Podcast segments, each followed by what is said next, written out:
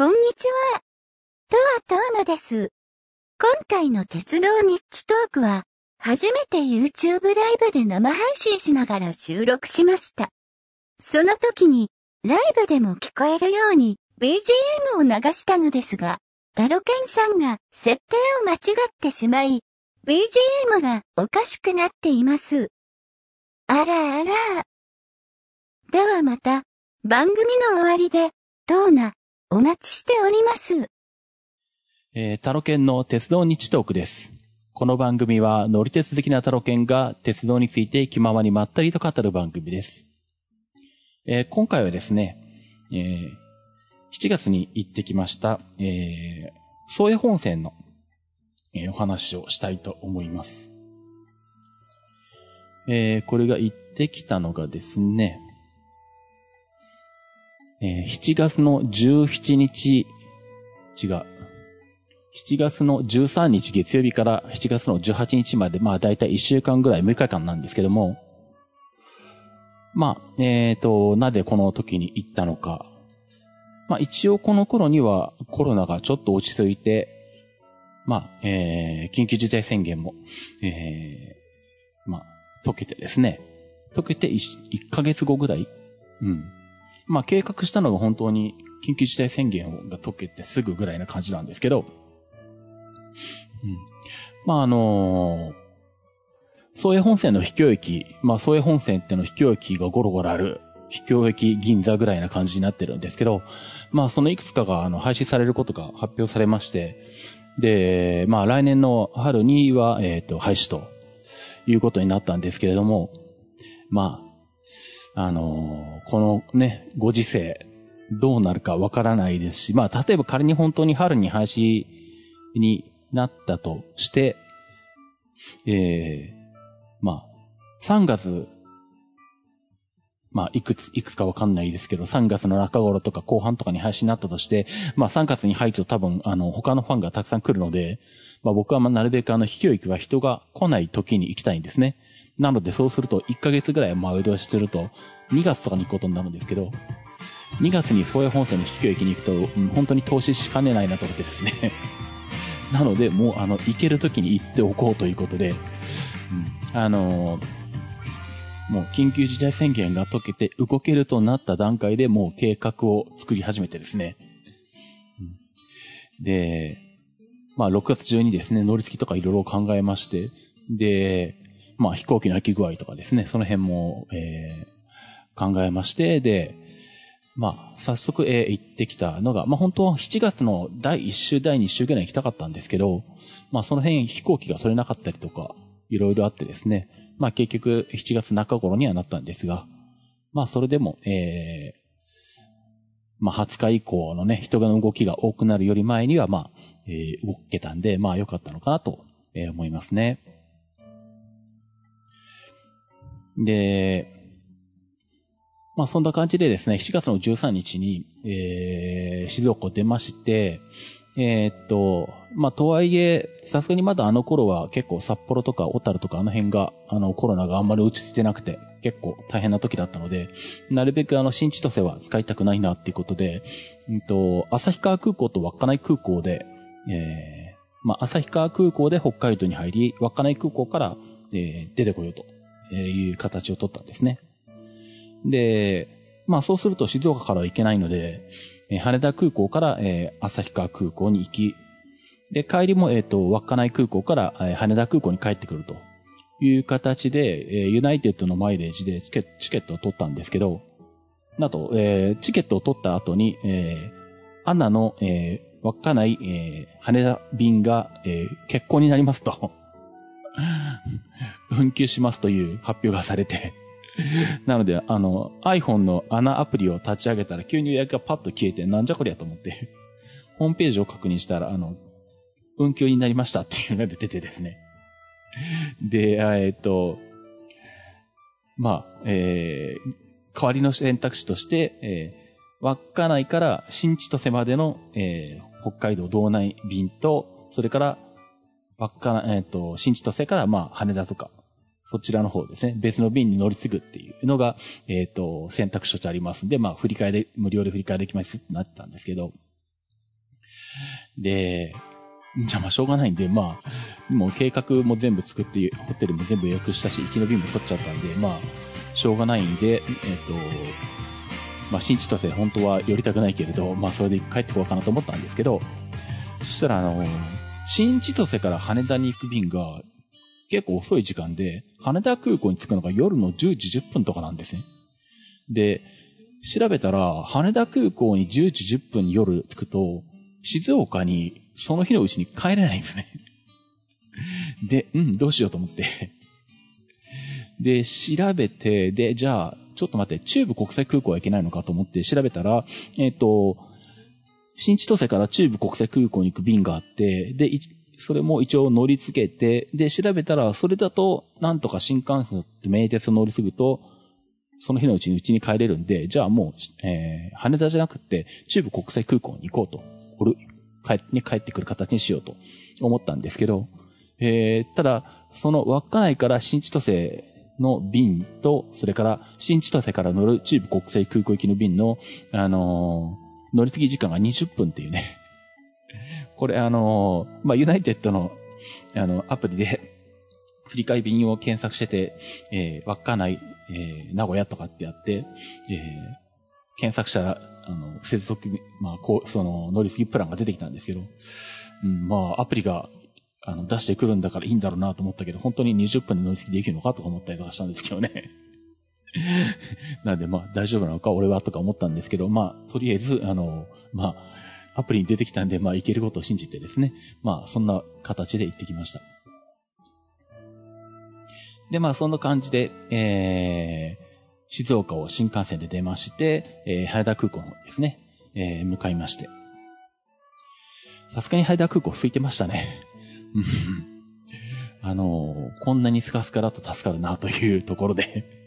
うん、いつもこれくらいだと楽だなという感じがあるんですけど、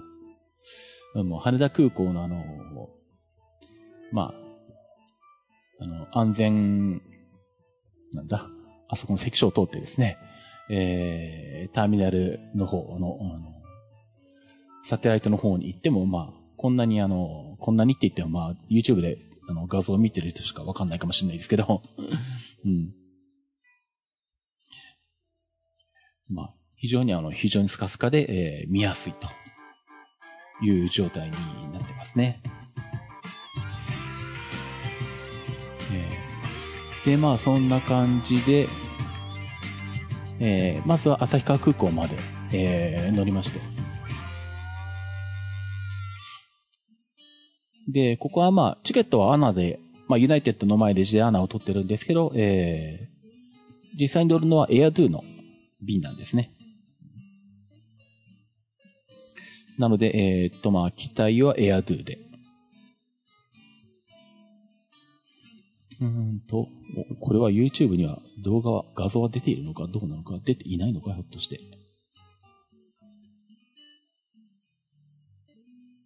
どうなんだろうか。音声は流れているようなんですけれども、ひょっとしたらごめんなさい。YouTube の方に画像がうまくいってないかもしれないですが、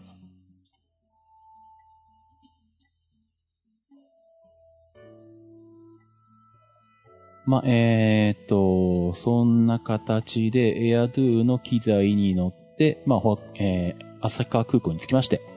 うん。旭川空港は今回が初めてか。うん。えー、っと、この時乗ったのは、ボイド737-700ですね。うん。まあ、機内では、えー、AirDo の、まあ、機内紙が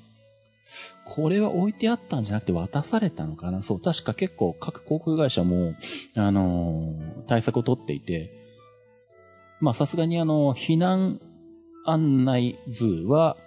座席の前のポケットに置いてあるんですけど、避難者は確か置いてなくて、で、えー、っと、CA さんがまあ配るっていう形で、うん。あの、欲しい人だけまあ渡すっていう形でですね。うん。になってたんで、まあ、あの、まあ、せっかくなんで、なかなかエアドゥもね、まあ、乗ったのは3回目ぐらいかもしれないですけど、うん、そんなに乗る機会はないので、まあ、ちょっといただいて、あの、見せてもらったりしまして。で、えー、旭川空港に着きまして、で、まあそこからですね、えー、まあ旭川空港って結構旭川の駅前から離れていて、バスで40分とかぐらいかかるのかな。多分、単純に距離で言うと、富良野線のどっかの駅、旭川から3つか4つ先ぐらいの駅のが近いんですけど、まあさすがにまあ富良野線は、まあローカル線によくあるように、あの、空港のアクセス駅として捉えられておらず、まあバスしかないので、まあそれで、えー、旭川区、えー、駅まで行きましたね。ちなみに新幹線もかなりガラガラだったし、まあ新幹線は、小玉のグリーンで行ったのかな、時は。だからまあ当然ね、あのー、そんなに乗ってるわけがそもそもないんですけど、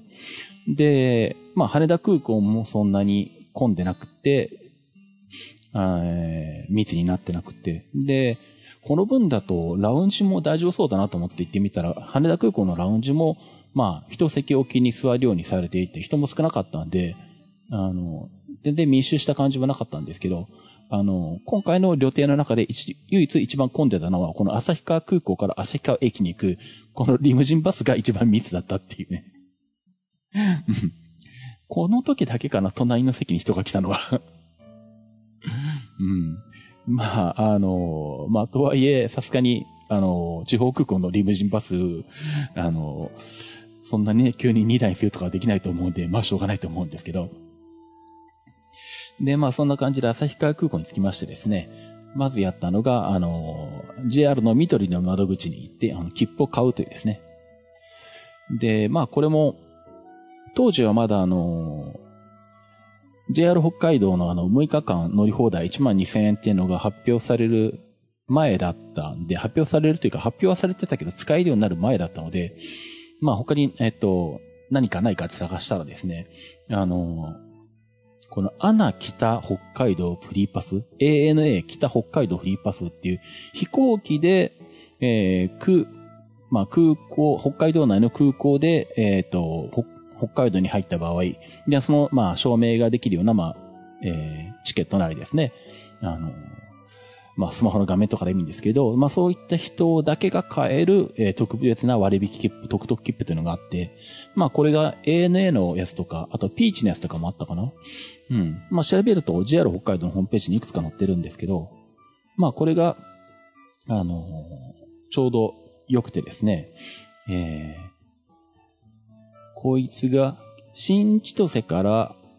えー、東側、奥側と、まあ、小樽から札幌通って奥側と、あと、えー、富良野、稚内、留萌ぐらいまでが入ってる、えー、フリー切符で、まあ、その中は、えー、特急の重席も乗り放題というもので、で、えー、4日間有効なのか。うん、で、ただし、えー、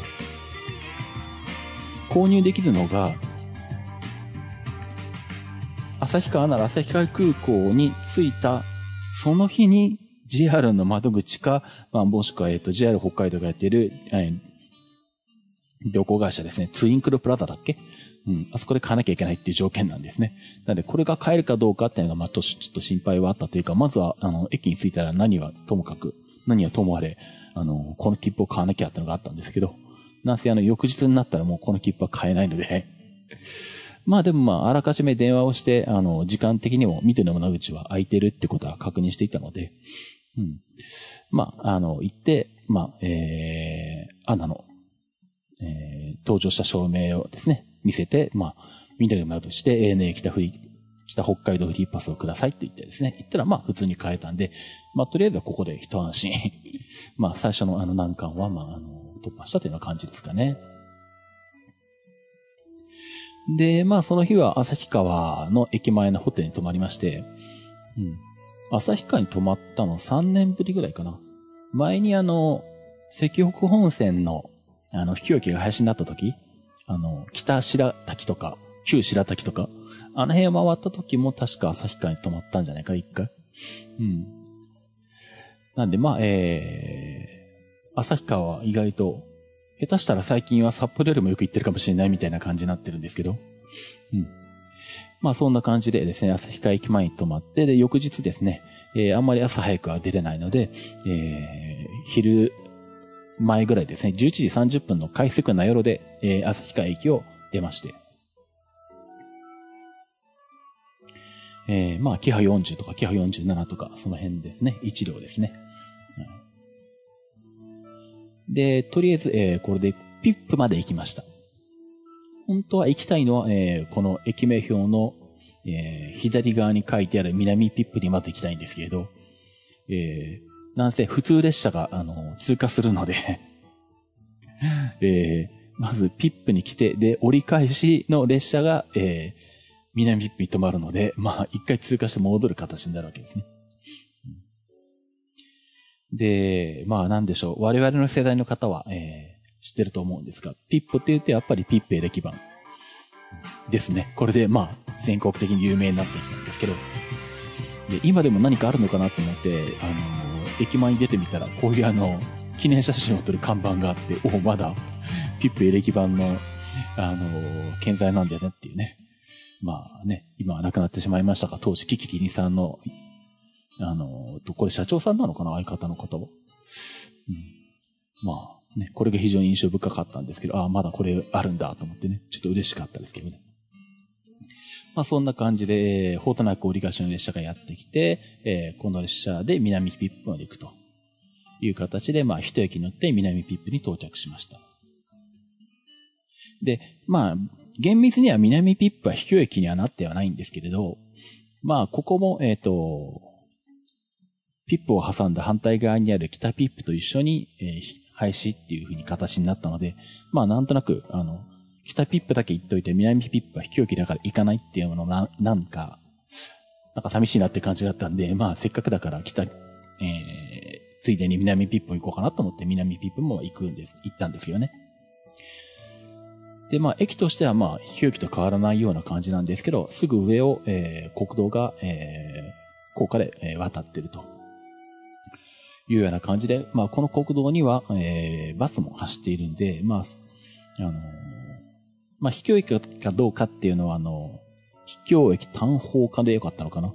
えー、牛山隆信さんの、えー、秘境駅行こうっていうサイトのランキングで、えー、まあ、あそこに、えー、ランキングされてるかどうかで判断してるんですけど、まあ、えー、牛山さんは、まあ、南、えー、ピップは、まあ、秘境駅と、えー、されなかったので、まあ、僕もここは秘境駅じゃないと思ってるんですけど、駅だけ見ると、まあ他の秘境駅と変わりない雰囲気はありますよね。ホームなんかはね。で、まあそんな形で、えー、南ピップで降りたんですけど、ここはちょっとあんまり時間がなかったんでゆっくりしてられなかったんですけど、なんで写真撮ってすぐ、えー、バスに乗りに帰らなきゃいけないんで、えー、移動したんですね。まあこれは南ピップの駅舎ていうか待合室なんですけど、で、まあ、なんせ宗谷本線、列車の本数が少なくて、まあ、それでもこの、ピップのあたり、旭川から名寄の間はそれでも多い方ではあるんですけれど、でも列車だけで、秘境駅を回ろうとすると、なんせあの、普通列車大半が通過するみたいな感じになってるので、あの、ものすごい、あの、時間のロスが発生するので、並行する、えー、バスを駆使して、まあ、無駄がなくなるべく、えー、無理なく回れるように、えー、スケジュールを組んだんですね。で、南ピップとか、まあ、他の秘境駅もそうなんですけど、近くにバス停があるかないかっていうので、まあ、ウィキペディアを見ると、近くにバス停があると書いてあるっていうことが調べてるうちに分かって、で、この南ピップの、えー、近くに、えー、もうバス停があるよってウィキペディアに書いてあったんですね。南、あの、ウィキペディアの南ピッペ駅のところに書いてあったんですけど、ただそこに書いてあったのが、確か汽船2号だったかな？って書いてあって、で、まあそのバス停で調べるんですけど、そうすると大体ナビタイムが出てくるんですね。検索結果で。ナビタイムはさすがすごいですね。地方の路線バスも、あの、バス停位置とか時刻表とか全部抑えられてて、これめちゃめちゃ助かるなと思いながら、ほぼそこに頼って、あの、今回のプラン作ったんですけど、うんで、そう、ただその、ウィキペディアの、えー、南ピップの最寄りのバス停になっているのは、なってるのが、基線2号って確か書いてあるんですけど、あれ間違ってて あの、よくよく調べたら、もう一個先の、この汽船3号っていうのが最寄り、最寄り停留所でした。まあこれもあの、Google マップとか見ながらですね、バス停はこの辺かとかね、バス停によって Google マップに載ってる場合と載ってない場合があって。そうするとあの、ナビタイムのあの、地図とあの、Google マップを見比べながら、これはこの辺だから多分こっちで、このバス停より汽船3号の方が近いはずみたいな感じでですね。あの、まあ、なんせあの、歩くの嫌なので私。他の秘境駅を回ってる、あの、秘境駅ファンの中には、あの、駅二つ分ぐらい平気で歩くとかね、5キロぐらい平気で歩く人たちとかもいるみたいですけど、僕はもうあの、その辺はあの、だらけてるので、なるべく歩きたくないっていうね、なるべく楽をしたいという方向で、あのプランを組むので、あの、バス一駅分、一つ分すら、あの、バス停分、え一つ分すら無駄に歩きたくないっていうのでですね、そこに心血を注ぐっていう謎のエネルギーを あの、費やしてますが。で、まあそんな感じで、この汽船3号ってのが最寄りのバス停になっていて、まあ本当に歩いて200メートルとか、そんなもんかな。うん。なので、えー、まあ、時間的に十何分とかしかなかったんどうかなと思ったんですけど、うん、10分か。南ピップで列車に着いてからバスが来るまで時刻表では10分しかなかったんで、ちょっとここも心配ではあったんですけど、あの、無事に乗り換えできましてですね。あむしろバスを待ってるような感じになりまして。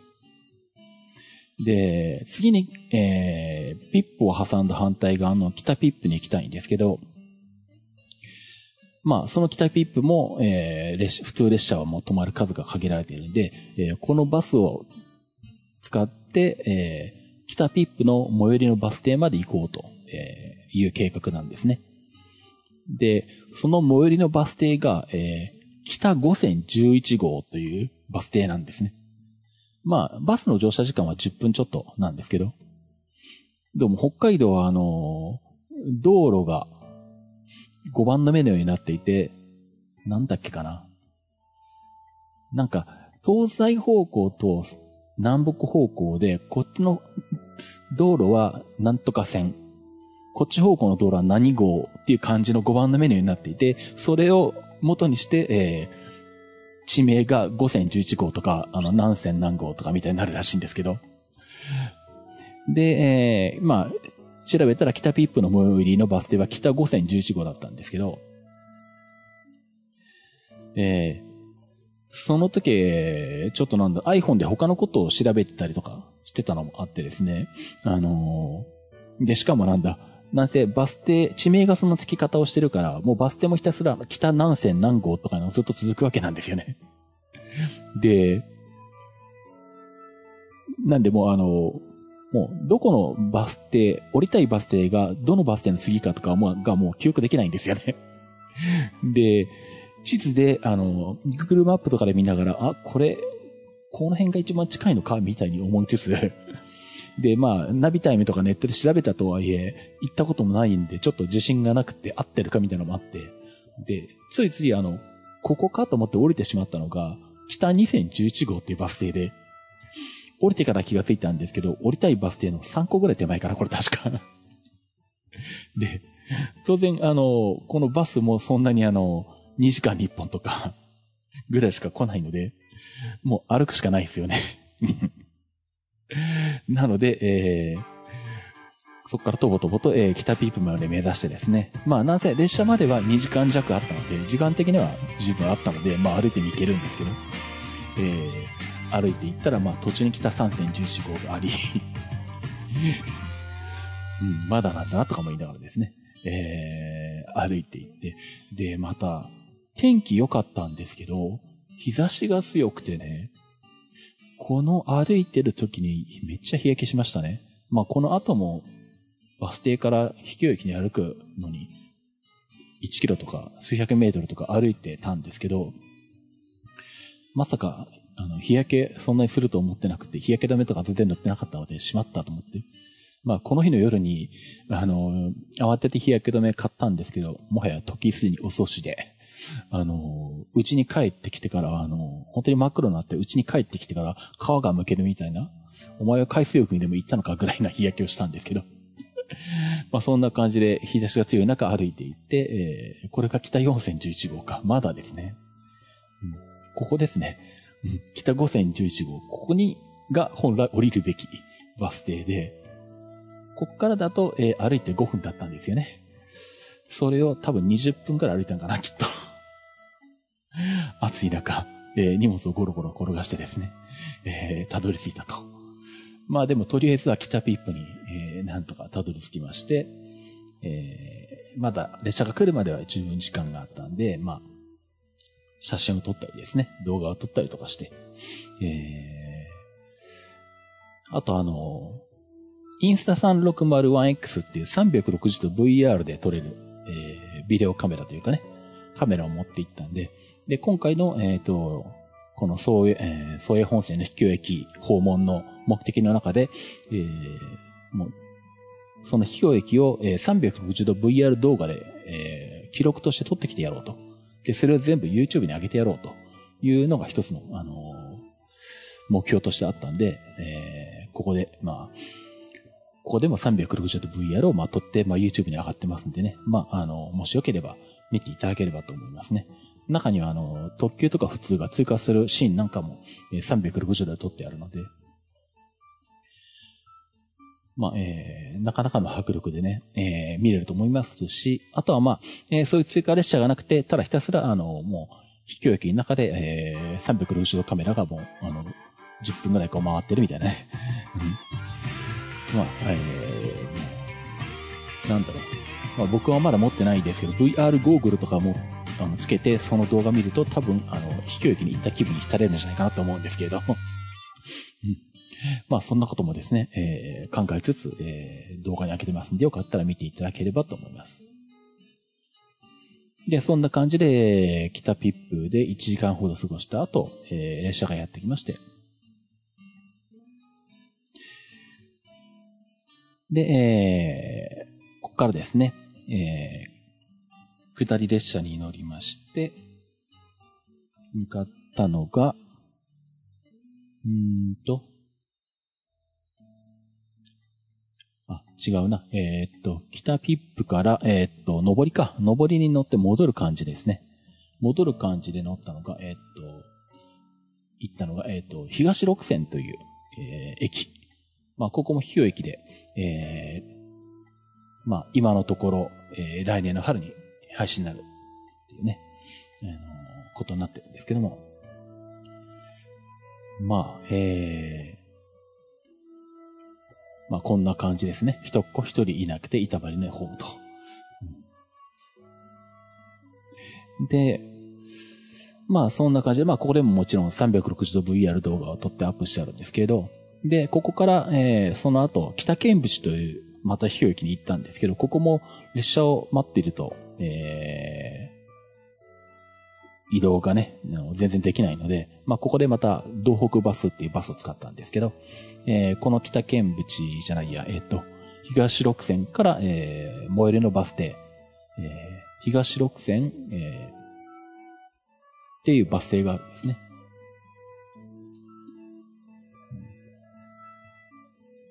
まあ、えー、ここはまあ、750メートル。まあ、そんなに遠くはないんですけど。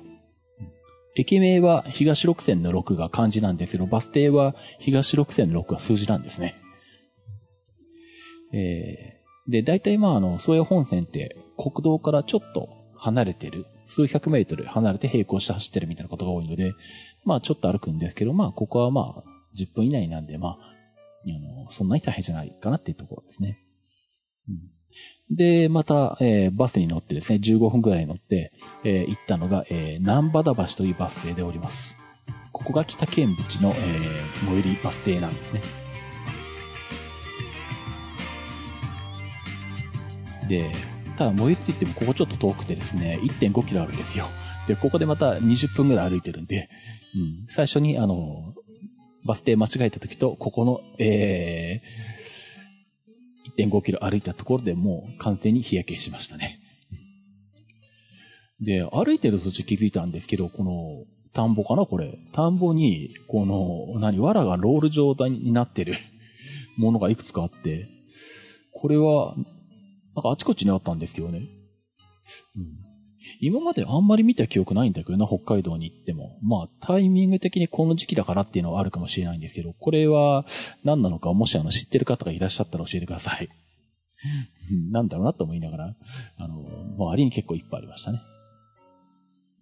まあそんな感じで、えー、っと、歩いて、えー、北見淵の方に到着しまして。で、ここでもまあ、1時間弱ぐらいはあったのかな、到着して。ここも駅舎がこんな、駅舎っていうか待合室ですね。こんな感じで、えー、もうギリギリ立ってるというような感じなんですけど。で、ここの北見淵は自転車が止めてあって、で、列車から高校生が降りてきて、あのー、自転車乗ってうちに帰っていったようで、まあ、えー、お客さんが降りてきたのは珍しいですね、今回の悲劇の中で。で、ちなみに今回のせっかく配信になる飛行機に行ったんで、あの、駅名表と入れ、駅名表を入れた自撮りをしようかなと思って、あの、iPhone でやってみたんですけど、あの、自撮りって慣れてないとなかなかできないんですね。なんかうまくいかないっていうね。まあ、あの自撮り棒とか持ってかないとダメなんだろうな、きっとな。近すぎるんでしょうね、手でやる分にはね。ということなんで、まあ、これは顔がちゃんと映ってるんですけど、駅名表がブレてるというかね、ちゃんと入らないっていう。顔が入らないか、駅名表が入らないか、どっちかっていうね。そんなことになりますね。まあ、そんなことしてるうちに、まあ、えー、列車がやってきまして、えー、まあ、この日は、えー、2日目なんですけど、えー、秘境駅訪問はこの日が最、えー、この駅が最後で、えー、この後列車で、えー、名寄まで行きまして、えー、これが名寄駅ですね。で、えー、名寄の駅前から徒歩10分弱ぐらいの、まあ、ビジネスホテルに泊まったというような感じになっています。で、次3日目になりまして、えー、っと、まあ、次の日出発するのは12時半の、しかもバスで出発する格好になるんですけど、うん。で、まあ、僕としては意外とちょっと朝早く目が覚めてですね、時間があったので、えー、調べたら、あの、モーニングがある喫茶店っていうのが、モーニングをやってる喫茶店っていうのがあったので、まあ、歩いて行ける範囲だったので、そこまで行って、えー、地元の、えー、喫茶店に行ってですね、えー、モーニングをいただいてきまして、まあ、ね、なるべくね、あのせっかく来たんで、まあ、あの地元にお金を落とすっていうのもありまして、落としたいっていうのもありましてですね、えー、モーニングを食べ、で、さらに、えー、この、北海道に行ってる間に、あの、ツイッターで教えていただいたんですけど、あの、ナヨロは、ナヨロプリンっていうのがどうも名物だと。美味しいから、ぜひ食べてくださいということだったんで、で、それが、このブラジルっていう、あの、お菓子屋さんっていうか、お菓子工房に、え売ってるんで、まあ、そこ行ってみたんですよ。そこ行ってみたらですね、休みだったんですね。店閉まってて マジかと思って。で、ちょっと店の前でうろうろして、まあ写真だけ撮って帰ろうかなと思っていたんですけど、そしたらあの、たまたまお店の人が、なんか近所の人、顔見知りの人と一緒にやってきて、なんかどうも顔見知りの人が何か、あの、お土産だかせんべいなんかなんかを買いたいみたいなことだったようなんですけど、あの、まあそれだったら開けるみたいな話をしてて あの、店が開いてですね、で、たまたま僕が店の前でうろうろしたんで、もしよかったら、あの、どうぞって言われて、あ、ラッキーと思ってですね。休みなのに、あの、入れてしまったと。いうことで、えー、見事にナイルプリンをゲットしました。はい。これめちゃくちゃ美味しいです。でね、なんだっけ、2007年とかの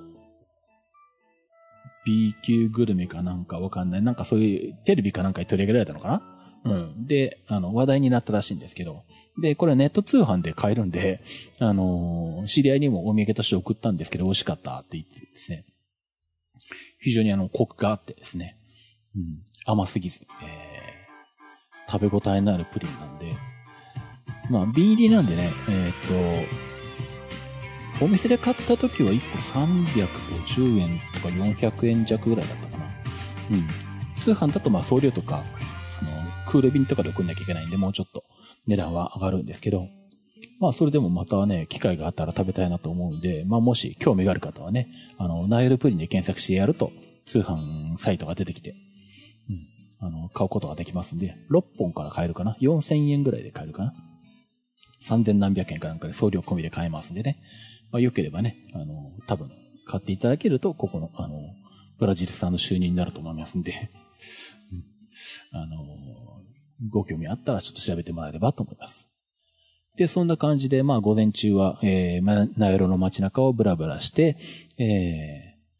出発したのが、えっ、ー、と、ナイロ駅前のバスターミナルから、えー、出発する、えー、今度はこっから先は名刺バスっていうね、ナヨロと死別を結ぶバスということなんですけど、えー、名刺バスに乗りまして、え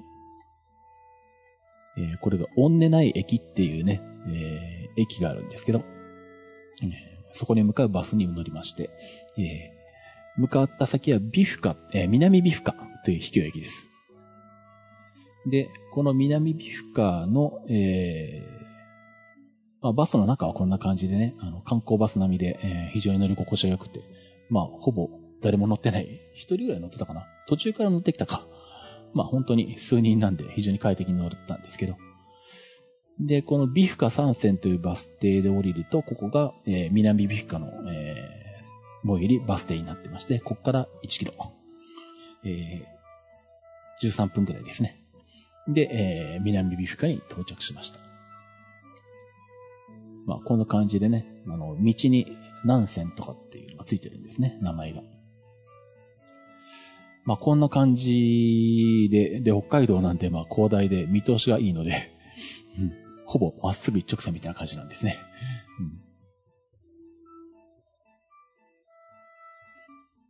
うん、で、まあ、そんな感じで歩いていって、えー、南ビフカに到着すると。まあ、やっぱり板張りで、えー、一路分もないようなホームになってます。で、まあ、ここでも、えっ、ー、と、動画を撮って、えー、アップしてありますね。あと、まあ、ここ、すぐ脇に踏切があったんですけど、まあ、ちょっとここの踏切からの景色も、北海道の雄大さが感じられるかなと思ったんでね、ここはちょっと踏切脇なんかでも動画撮ったりしてますけど、で、また、えー、自撮りをしようと思ったんですけど、うまくいってないっていうね、顔が映ってないみたいなことになってますね。で、えー、っと、南ビフカを出て、今度は列車で、えー、北西というね、北星と書いて北西と読む駅に、えー、行きました。まあ、北西も同じような板張りの駅で。で、北西って言うと、あの、待合室がね、この、毛織の北房っていうのかな。うん、宝石屋さんが元。もともとはまあ、お店だったのかなわかんないんですけど。うん。これが、こののれんっていうかね。うん。これが出ている、あの、待合室が、まあ、有名になってますね。ちょっと駅舎から離れたところにあるんですけど。まあ、中はこんな感じで、だいたい北海道の収駅に行くと、あの、こうやって冬の雪かき用の、あの、ショベルとかね、そんなのが置いてあるんですけど、もうここもご多分に漏れずということで、えー、木割り、えー、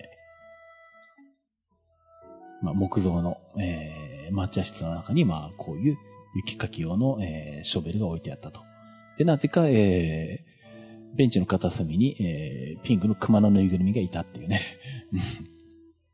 これは守り神かなんかなんでしょうかね。どうなんでしょうね。まあそんな形で、えー、北西は他のファンもいて、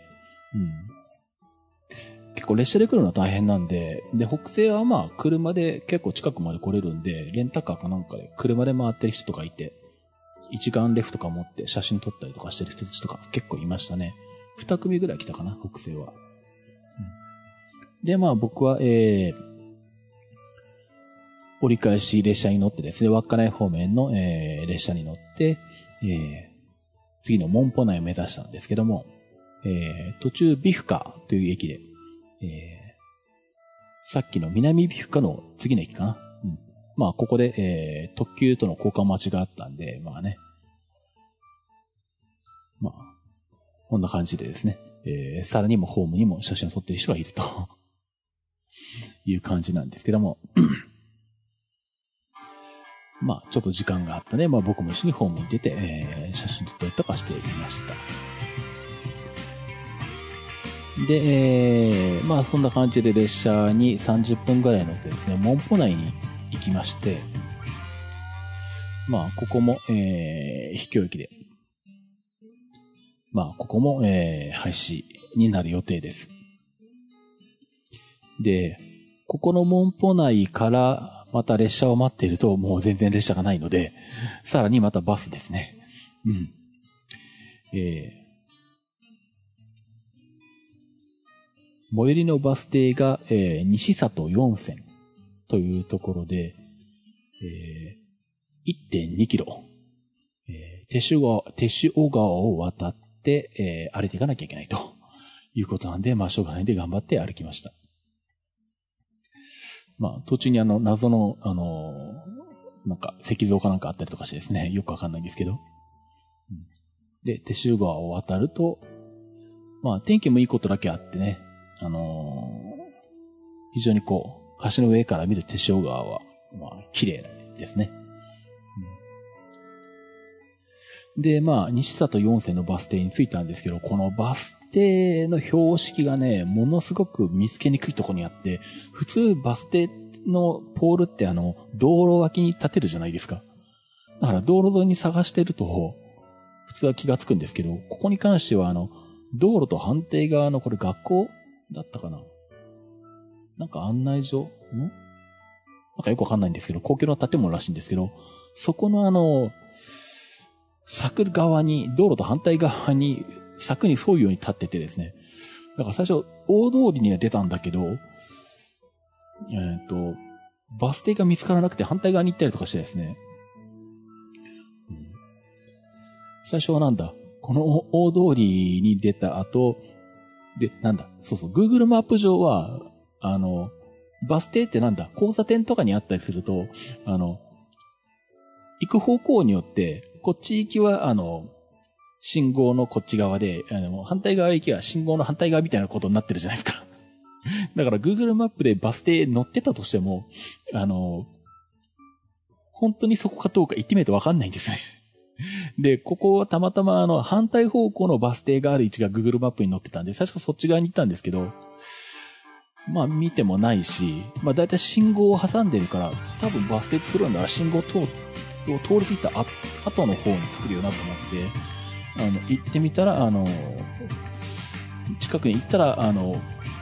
塀、塀っていうか柵の側に、ひっそりとバス停があるのに気がついて、あの、なんとかあの、無事バス停にたどり着くというような感じでしたね。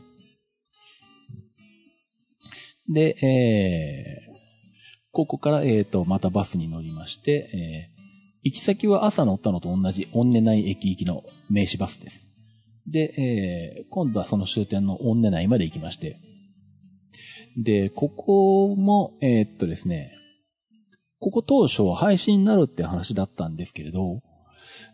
どうもその後に地元が、あの、残したいという意向を表明して、費用負担するから残したいという意向を表明したようで、ここはどうも残るみたいですね。うん。まあ、ここは、あの、まあ、バス停の、バスの終点にもなってるぐらいですし、もうこれ反対側に写真を撮ってる側に行くと、まあ、えっ、ー、と、まあ一応何かしら、あの、生活感がある店があって、人もなんかこういたりとかするような感じなんで、まあここはそんな秘境駅っぽくはないですけどね。うん、まあ、とはいえ、せっかくなんで、まあここも、えー、動画に撮ってですね、360度 VR 動画には撮ってきて、まあアップはしてあります。で、ここから今度、えー、列車に乗って向かったのが豊清水ですね。豊清水はまた、えー、山の中という感じで、しかも本当に駅前に出ても道路はあるけれど、えー、人っ子一人いないし、店も何もないという、まあ本当に秘境駅らしい秘境駅ですね。ただし、あの、宗谷線の、えー、まあ列車運行の関係上、列車の交換ができる駅になっていて、まあ非常にホームも長く取ってあるし、えー、補線用の車両が止められる側線まであるので線路3本あるいうね、飛行機としてはね、珍しいんですけれど。で、ちょっと高台にあるんで、駅前、まあ駅前通りっていうほどじゃないんですけれど、一応放送されている、あの、車は通れるぐらいの通り側から駅舎を見るとこんな感じで、あの、なんか日本昔話に出てくるうちみたいな感じになってますね。うん なかなか雰囲気のある駅舎で、まあ、もともとは友人駅だったらしくて、中に入ると、あのー、あ、ここに駅員さんがいたんだねっていうようなところもあったりするので、うん。まあ、あの、列車を待つにはそんなに居心地悪くはないですね。反対側から見るとこんな形で、建物もまあ割としっかりしていて、煙突もあるぐらいなんで、うん。で、おそらく補線、さっきも言っね、補線車両が止めれる線路があるって話もしたんですけど、隣の左の建物が、多分、変電所かなんか、そういうが、新、まあ列車交換できるから、うんと、信号関係の機材なのかわかんないんですけど、多分それ用の建物があって、まあそれのメンテナンスとかもあって、おそらく、あの補選区員の人たちとかは日常的に来てるのかもしんないですね。うん。まあそんな形でもあるんで、まあ割とあの、秘境駅にしては、あの、いろいろ建物はしっかりしてるっていう感じになってるんですが、まあこれもただ、えー、駅としては廃止になるんで、もうおそらく駅として廃止になっても、まあ列車交換は必要だと思うので、信号場として残って、で、この、あの、地上設備、あの、保線の、あの、まあ、保安設備かなんかわかんないですけど、まあこの建物とかには多分人が来るようになったりするんでしょうね。まあそんな感じで、豊清水でしばらく時間を過ごして、えーまあ、その後、またナヨルに、えー、この列車で戻ってですね、えー、ナヨルに泊まりました。ちなみに、えー、っと、ここの、豊新水に来た時も、それから帰りもそうなんですけど、この止水っていうね、あの、まあ列車、もともとは、あの、ローカル専用のディーゼルカーなんですけど、中をちょっとまあ、こじゃれた感じで、えー、装飾してあって、まあ、えー、これも紫色に塗ってある車両。で、列車名がついてるっていう、まあちょっと観光列車っぽくなってるんですけど、うん、まあこんなような車両が何両かあるのかな。北海道の旭川近辺には。うん、まあたまたまそれが、えー、っと、来まして、まあその、その止水でですね、えー、名寄に戻りました。で、また、えー、同じく名寄で、えー、泊まったんですけども、で、まあそんな感じで、名寄に2泊したんですけど、あの、名寄でご飯を食べるところがですね、非常にあの、なくてですね、名寄の駅前に唯一食堂があって、結局なんだ、2泊のうち3回ぐらいそこで食べたのかな。で、まあ、ざるそばとか麺類もあり、こういうご飯物もあり、確かこれ、天丼で800円とかしなかったっけ、これで、うん。結構安かったです。あの、なんで、もし名寄に行くことがあれば、あの、おすすめなんですけど、たださすがにあの、えー、そんなに夜遅くまでやってなくて、8時ぐらいに閉まってしまうので 8時前に着かないと、あの、食べれないですね。えー、この日も、えー、名寄に列車が着いたのが7時4分だったんで、ラストオーダーに間に合うのかどうなのかとかちょっと思ったんですけど、あの、まだ大丈夫だったんで、なんとか晩ご飯をここで食べられました。まあそんな感じで、えー、名寄にもう一泊して次が4日目ですね。えー、こっから北に行くとですね、さらに、えー、列車状況が厳しくなってきて、本当に列車ってないんですよ。えー、特急と普通と合わせて、片道何本だっていう感じで、で、こっから先、えー、っと、まあ、この4日目と次の5日目は、あの、1日で2駅しか行けないんですね。で、しかもその2駅に行くために、えー、僕としては朝早い9時56分の特急宗谷に乗ってですね、えー、行きまして、で、えー、一回特急停車駅の幌延まで行って、で、そっから戻って上幌延に、えー、到着しました。えー、上幌延はこういうふうにこう昔の、えー、車掌車を駅舎にしたでですね。まあ、北海道には非常によくあるパターンですね。で、まあ、上幌延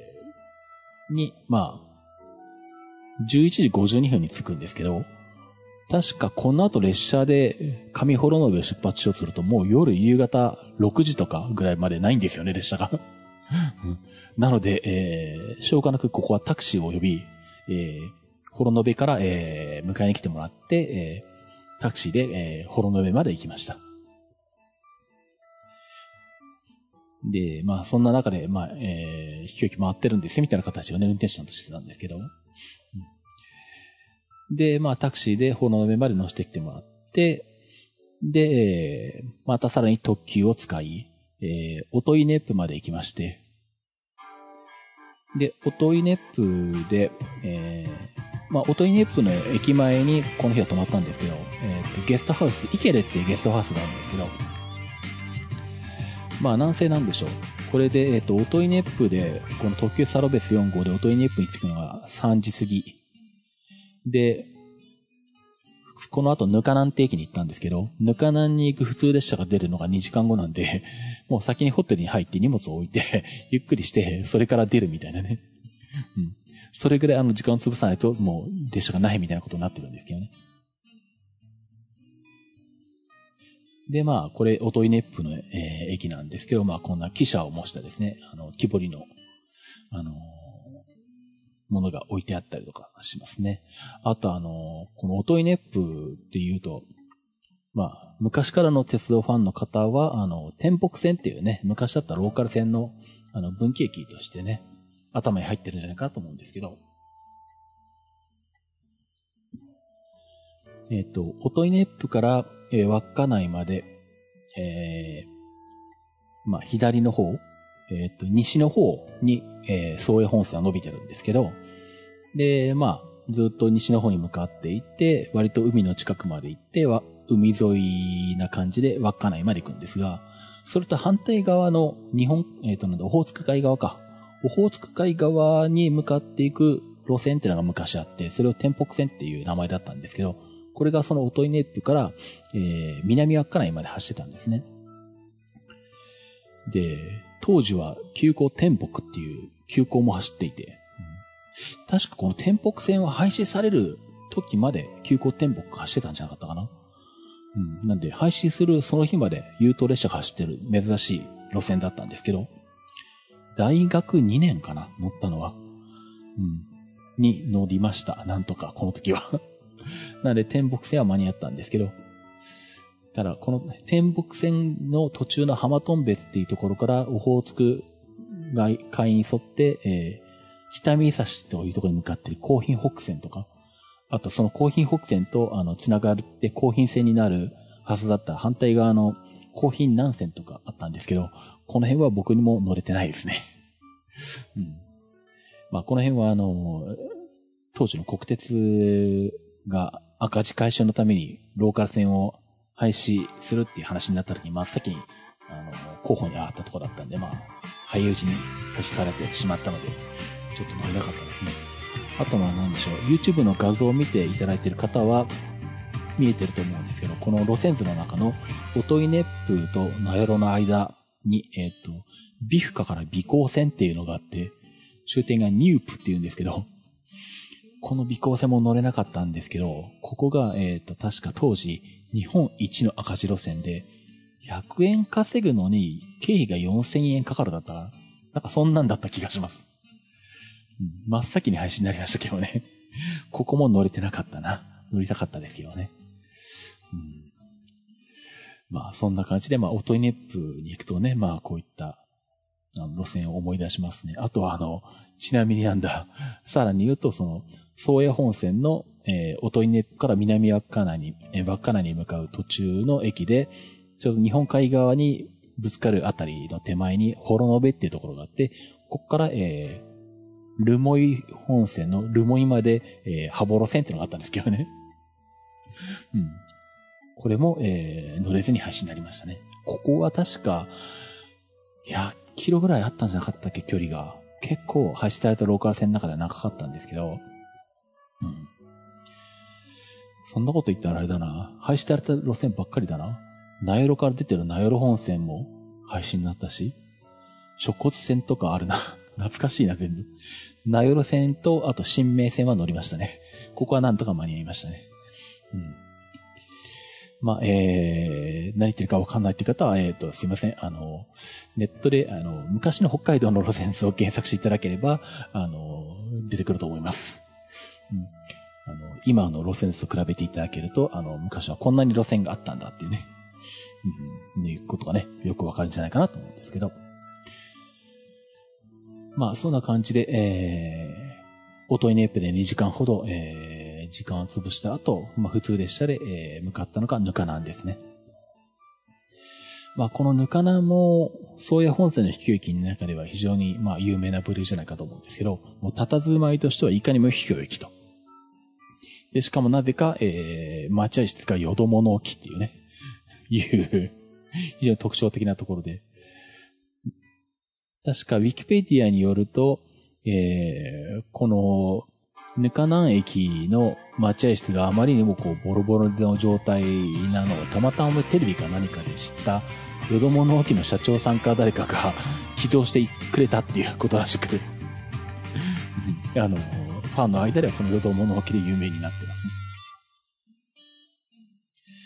で、まあ、ここで結構、あの、夜まで、えー、帰りの列車まで時間を過ごしたんですけど、ちなみにここで待ってる間、あのここの近くにも、まあ、近くといっても車で10分ぐらい走るんですけど、あのゲストハウスがあって、その方はなんか結構、都市部からあえてこう、あの引っ越してきて、まあこういう土地で、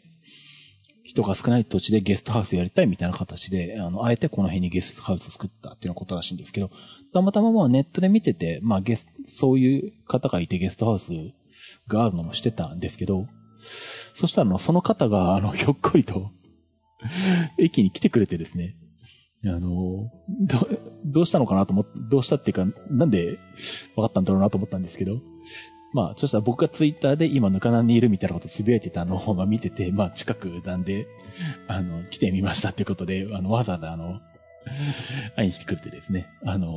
お菓子いただいたりとかしてですね、お話しさせていただいたんですけどね。うん。で、一応なんだ、えっ、ー、と、ゲストハウスで、そこは、うんと、まあ、ドミトリー形式の、アイビア形式なんですけど、うん、いや、そう、あのー、そう、泊まりたい気持ちはあるし、またぬかなにもまた来たいんですけど、僕、アイビアだと夜寝るの遅かったりして他の方に迷惑なんで、あの、多分ちょっとアイビアきついと思うんですね、とかって言ってたら、ああ、大丈夫ですよ、あの、めったにあの、他のお客さん来ないんで、とか言ってたんで。なんで、うん、それなら次に来た時は止めてもらおうかなとちょっと思いましたね。なので、もしあの、皆さん、あの、ぬかなのあたりで、あの、宿を探す場合は、あの、まあ、えー、まあ、ここのゲストハウスか、あと、オトイネップの駅前のゲストハウスの、まあ、この2択ぐらいしかないので、あとあの、手塩、手塩小川温泉かな？手塩川温泉は一応旅館だかホテルだかあるけど、あそこは営業してんのかな？わかんないな。うん。まあ、時期が時期だったんで、まあ、電話して確認したら、あの、泊まれてたかもしれないんですけど、まあ、ちょっとでも、駅から離れてたのと、あとコンビニとか店のとりが全くなさそうだったんで ちょっと不安だったんで、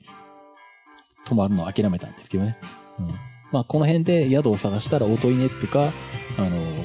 このぬかなんの近く、ぬかなんってか、まあ、ぬかなんの隣の駅からの方が近いんですけど、うん。まあ、のゲストハウスか、あとはまあ、手塩川温泉の駅から歩いて、まあ、1キロちょっとのところに行った敵塩川温泉、旅館だかホテルだか、まあ、どっか、その3択になるので、まあ、えー、ね、その辺で、まあ、泊まって、まあ、計画を立てていただければいいんじゃないかなと思いますね。まあ、そんな感じで、えー、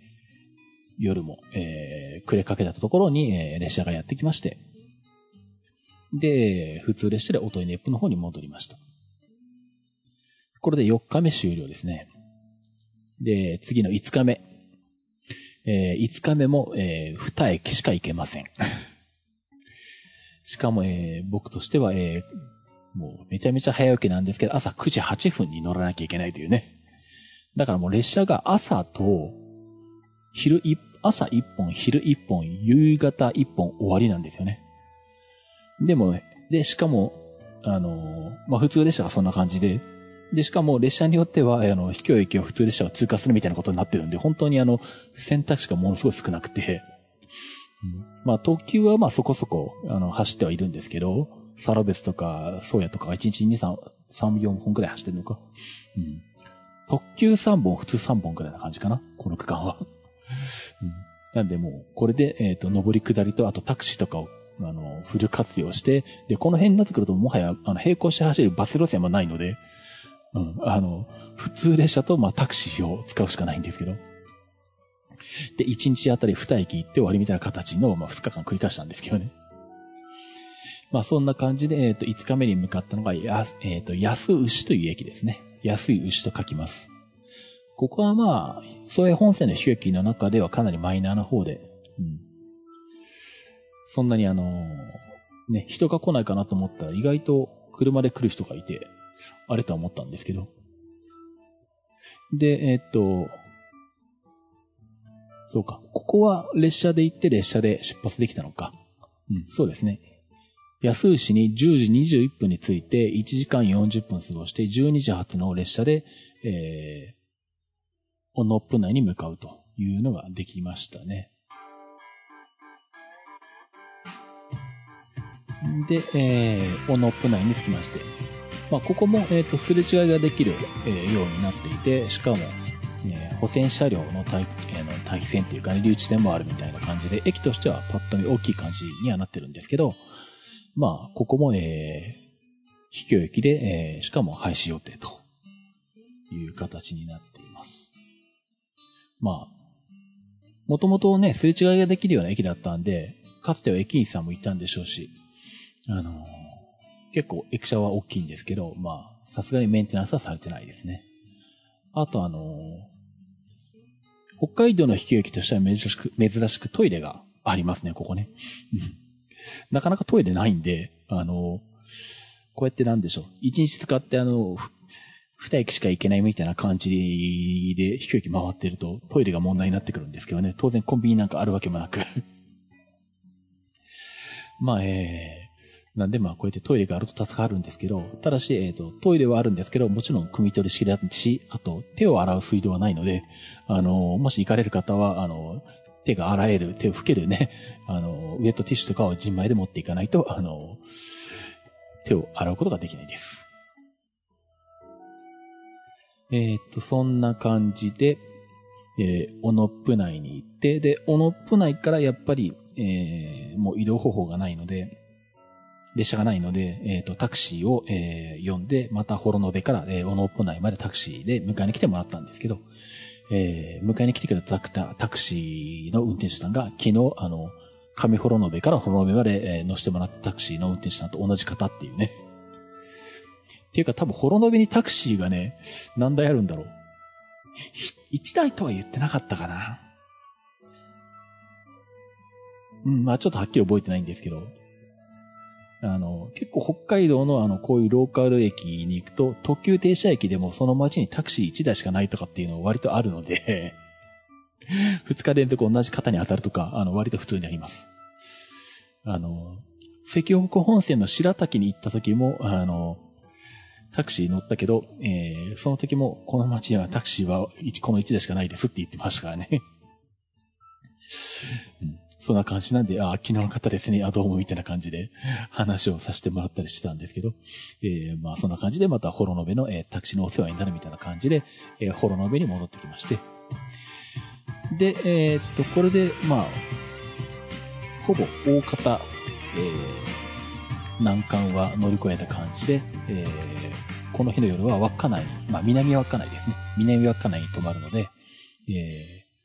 まあ、ホロノベから、あの、ホロノベでずっと列車を待っていて、南稚内に直接向かってもよかったんですけど、なんせあの、ホロノベについてるのが多分、何時だったんだ。そう、1時半とか2時前とかで、見たら、あの、逆方向なんだけど、あの、逆方向に行く特急サルベス4号に間に合う時間だったんですね。で、あ、で、じゃあ、このサルベス4号に乗って逆方向に行って、で、ほもともと乗るはずだった、あの、稚内駅のサルベス1号に乗れるとこまで行こうかなと思って、パート時刻表で調べたら、あの、手塩中川っていうところに行くと、ちょうど、うん、まあ1時間半ぐらいその駅で過ごせるんで、さすがにホロノベはタクシーがいると言っても、駅前にやはり何もないので まあ正直そこにずっといるのも厳しいかなって感じだったんで、それだったらまあね、列車に乗って、まあ行ったことないとこに行くといいなという行ったことない駅に行きたいなってのもあったんで、まあ、手塩中川ってとこに、まあ、思いつきで行ってみたんですけど、で、まあ、手塩中川に行ったらですね、なんとあの、駅舎内にカフェがありまして、しかもそのカフェにあの、公衆 Wi-Fi があるっていうね。この、宗谷本線の中であの、あの、縦特急停車駅とカフェがあって、ネットがあるっていう天国のような駅で大当たりでしたね。まあ、さすがに、えっ、ー、と、3時半には閉店だったんであの、列車が来るまで、あの、ずっとはいられなかったんですけど、まあでも列車が4時前だったんで、まあ、えー、手塩中川について1時間ぐらい、えー、コーヒーをいただきつつ、えー、ネットも使わしつつです。使いわせていただきつつですね。で、まあ、割とコーヒーも、あのー、まあ、本格的というか、ちゃんと、あのー、入れてくれる感じで。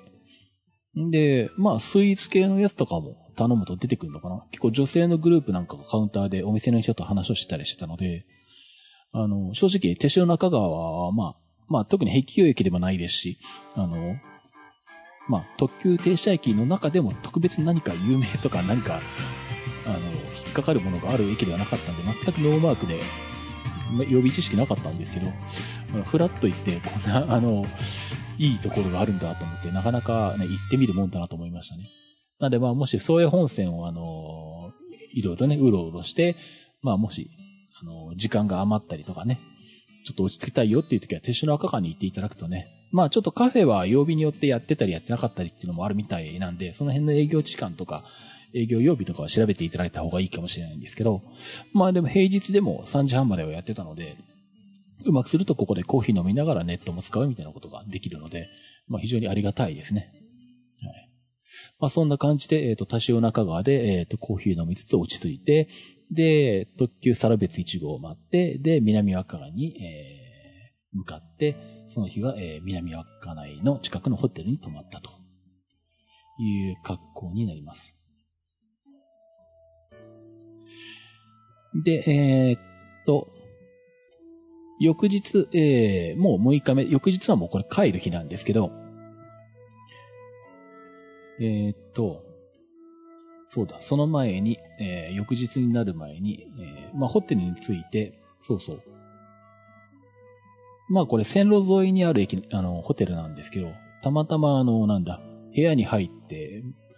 窓を開けたら、窓というか、カーテンを開けたら、列車が止まってるのが見えて、何気にトレインビューだなと思ったんですけどね。で、たまたま、えー、普通列車がまあここに、えー、留置されていたと。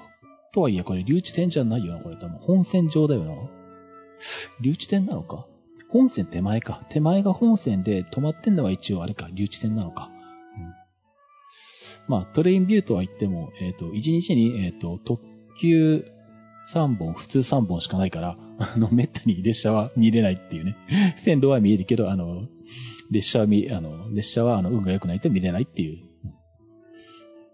まあ、そんなホテルだったんですけど、まあ、ちょっとラッキー感はありますね。で、まあ普段静岡に住んでるんで、そんなにあの海産物にがっつく感じはないんですけど、さすがにあの北海道に来ると、あのイクラとかウニとか 食べたいので、イクラウニ先なんですね。えー、まあ、あの地元の方が行くような店を、えー、ホテルの近くで探して行って、イクラ丼食べてきまして、これで3000円ぐらいだったかな。2800円、2500円ぐらいだったかな。ちょっと物足りなかったんで、ちょっと握りもいただいたりとかして、お寿司屋さんだったんですけど。でもあの、じゃあなんだ、お寿司屋さんなんで、あの、割と入りにくい感じかっていうと、そうでもない感じで、まあ店の店構えとしては普通なんですけど、ちょっとでも駐車場もしっかりしていて、看板も出てるんで、あの、チェーン店っぽい雰囲気もあって、割と初めてでも入りやすい感じで。で、あの、中に入ったら、あの、常連さんらしいんですけど、常連さんが、あの、寿司屋のカウンターでノートパソコン開いて、あの、なんか作業してるっていうね。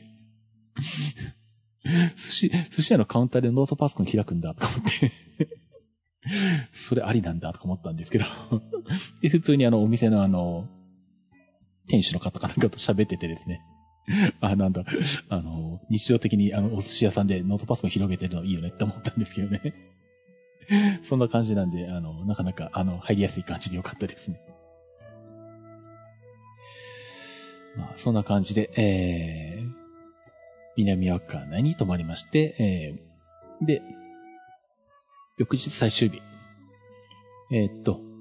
あと唯一、えー、行かなきゃいけない秘境駅は、バッカイっていう駅ですね。まあ、抜く海と書いてバッカイって読むんですけれど、えっ、と、南稚内の隣の駅なんですけど、えっ、と、列車で13分かかる。結構な距離がある駅ですね。で、まあ、普通列車に朝10時半頃に乗りまして、ー、バッカイに向かいまして、この辺になってくると、えー、宗谷本線は海沿い走るんで、えー、海が見えまして、で、これが、えっ、ー、と、利尻富士だったかな確か、教えてもらったのが。うん。あの、利尻島のあの山で、利尻富士って呼ばれてるやつだそうで、天気が良かったんで運よく見えましたね。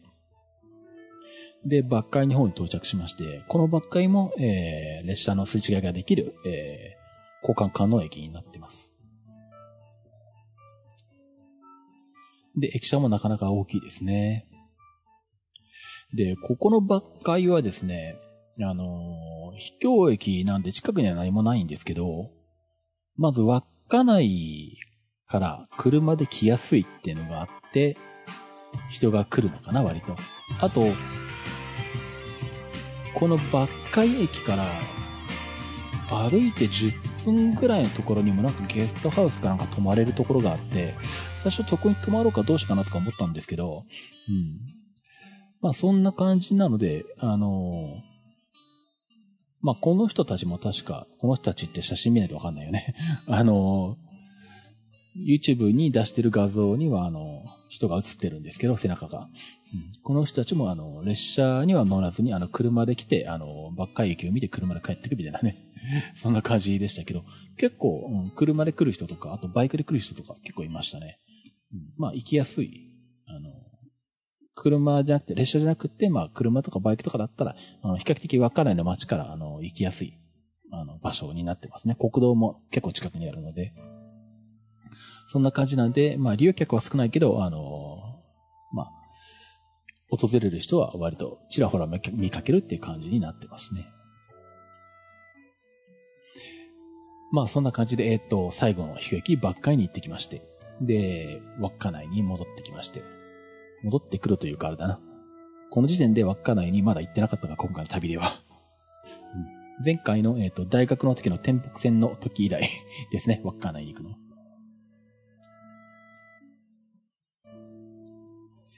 で、えー、っと、もう、なんせ前回が30年くらい前なので、もう稚内も様変わりしてまして、駅舎がめちゃくちゃ綺麗になってですね、びっくりしてたんですけど、で、ホームに、えー、まあ、駅名表の下にですね、西大山からの距離が書いてあって、えー、西大山ってあの、指宿枕崎線にある最西端、ん？違う違う、最南端の駅ですね。一番南の駅ですね。一番北はこの稚内になるんで、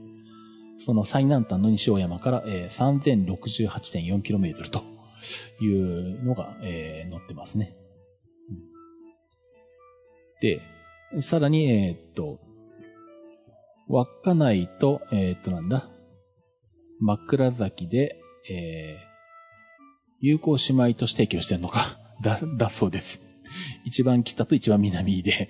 友好姉妹提携してるんだそうですね。うん。なんで、あれかな？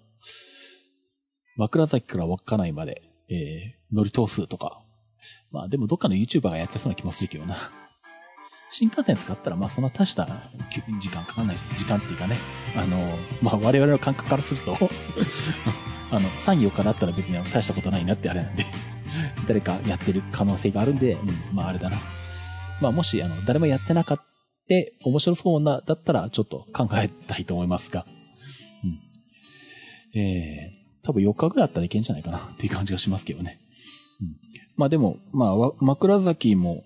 高校の時以来行ってないんで、まあそういう意味では行きたいんですけどね。うん。まあ、えー、そんな感じで、えー、っと、稚内から枕崎まで有効姉妹としてしてて、距離で3000キロ。だそうです。えーで、稚内のホームには、えー、日本最北端の駅という、まあ、日も立ってるんですけど、駅舎がもうね、ガラス張りの綺麗な駅になってまして、ちょっとびっくりしまして。で、まあ、この日の夕方、稚内空港から飛行機で帰るんですけど、時間があったんで、あの、宗谷岬にせっかくだから行こうかなと。多分前回稚内に来た時は、ノシャップ岬？ノシャップ岬、どっちだっけ？えっとね、根室の先端と稚内の先端の岬が、どっちかがノシャップ岬で、どっちかがノサップ岬なんですけど、こっちの稚内の方がノサップ岬だったかな？うん。確かノサップ岬は、前に稚内に来た時に行ったと思うんですけど、多分宗谷岬は行ってないはずなんで、宗谷岬行きたいなと思って、まあ飛行機まで時間があるんで、まあ宗谷岬に向かうのも予定の中に入れてたんですけど、まあ、それにしてもまあバスまでちょっと時間があったんで、まあ、せっかくなんで、あのー、これもネットでちょっと調べて、あのー、ウニが、ウニ丼が食べれるところを探しましてですね。そしたらあの、まあこれちょっと観光客向けの、あの食堂兼販売施設みたいな感じになってるんですけど、うろこ市っていうところがあってですね。まあ、ここに入りまして、えー、これがなんだ？バフンウニと紫ウニだったかな。で、なんかツイッターで教えてもらったんですけど、バフンウニが食べれる季節は短いので、あの、なかなかレアだったみたいです。僕は全然知らずに あの、頼んだって出たんですけど、これで3000円か3800円とかだったかな。うん。まあさすがにあの、普段回転寿司でしか、ウニが食べてないんでしか、ウニが多分ウニを食べてないので、やっぱね、こういうのもね、いいですね。うん。まあ、非常に美味しかったです。で、えー、まあ、バスは稚内駅前から出てるんですけど、えー、この食堂の近くにもバス停があったので、そこから、えー、宗谷岬に行くバスに乗ってですね、宗谷岬に行きまして、宗谷岬の360度 VR 動画も、えー、この間アップしたんで、よければ見ていただければと思いますね。宗谷岬に行くと、えー、公衆トイレがあるんですけど、えー、日本最最北端の公衆トイレなんだそうです。まあ、そりゃそうですよねっていう感じなんですけどね。で、宗谷岬のバス停は、えー、日本最最北端のバス停と。ただし、えっ、ー、と、稚内側から、えー、来る方のバスが止まるバス停は最北端なんだけど、稚内に戻る方のバス停は、えー、海側と反対側にあるんで、そっちのバス停は最北端じゃないんですね。なので、えー、最北端のバス停に、あの、降り立ちたいっていう方は、まあ、行きはね、普通に、あの、稚内からバスで行けば、そのバス停で降りれますけど、そこ、そのバス停から乗りたいというね、あの、いるかどうかわかんないですけど、あの、バ、あの、バス停の、あの、乗り降りをね、あの、趣味にされてる方がいらっしゃったら、ここから乗ろうとしたら、あの、稚内と反対方向に乗らなきゃいけないっていうね。うん、どこに行くのかよくわかんないんですけど。しかも1日4本ぐらいしかないな、これバス停の時刻を見るとな。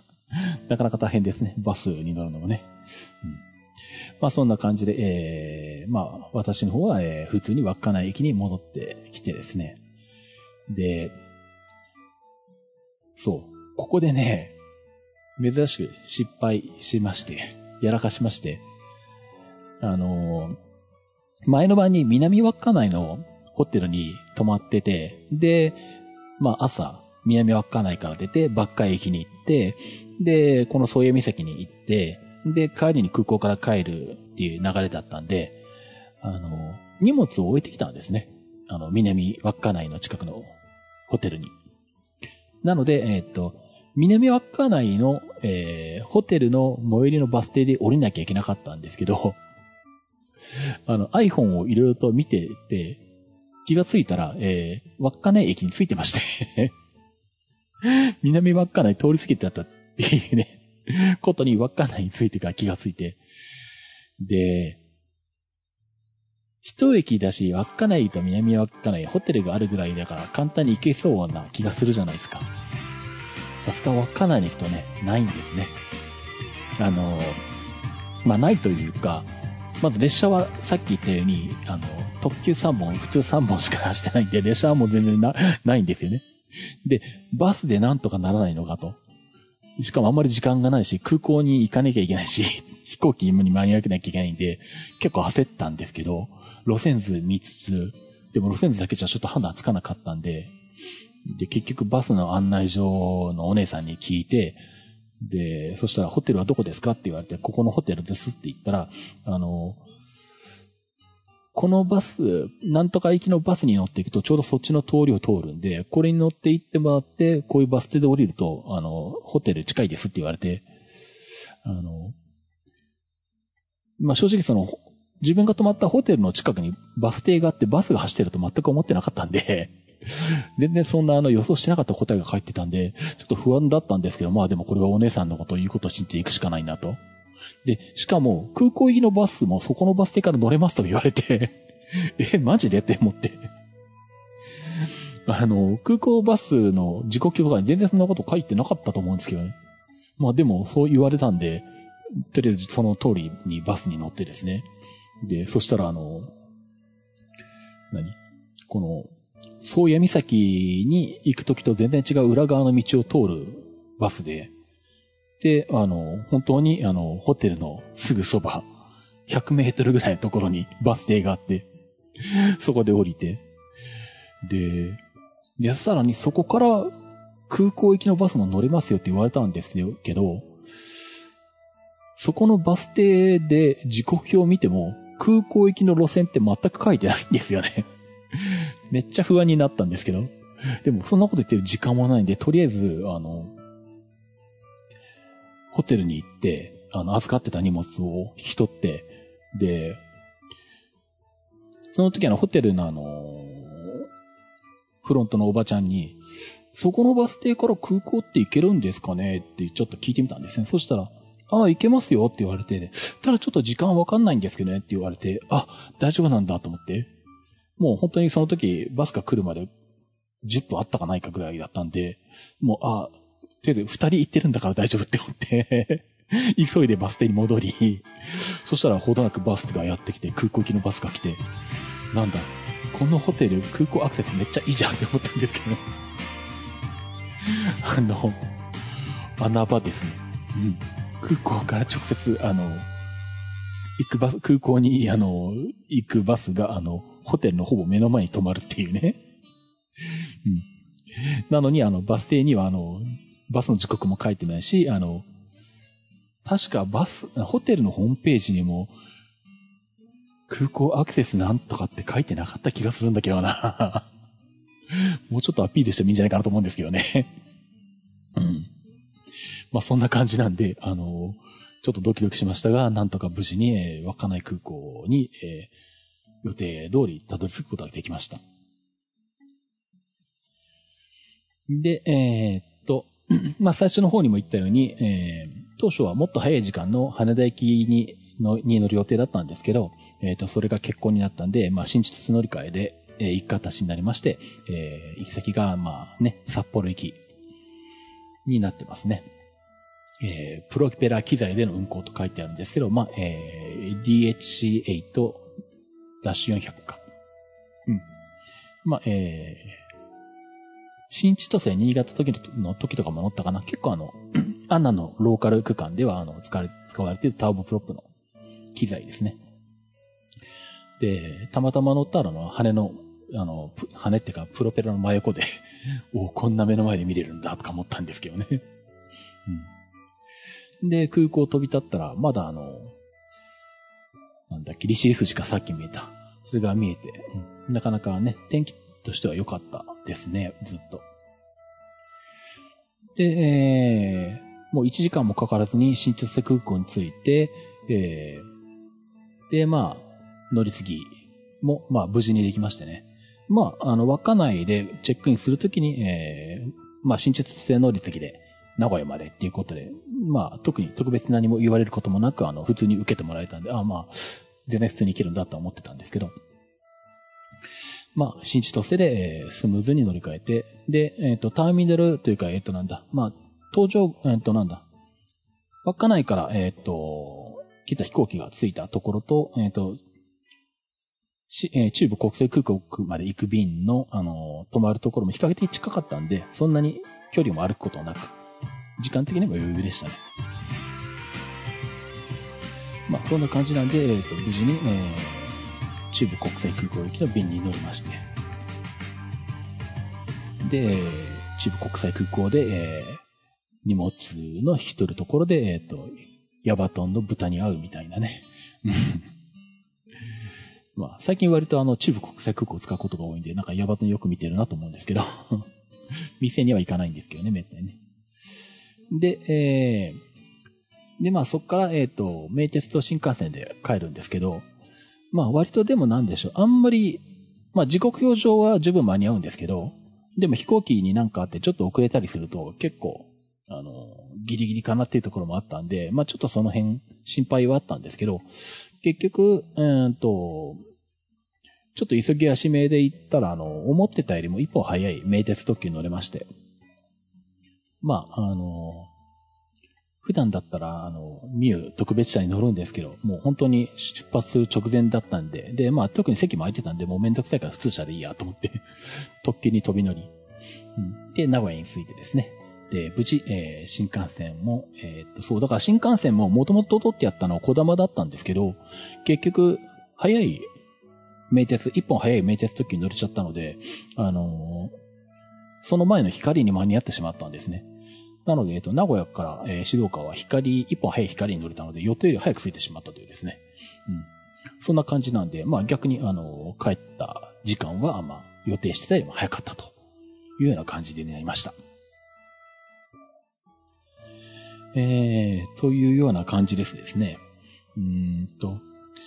特に、えっとなんだ、タイマーとか作ってないんで、自分がどれくらい喋ってんのか。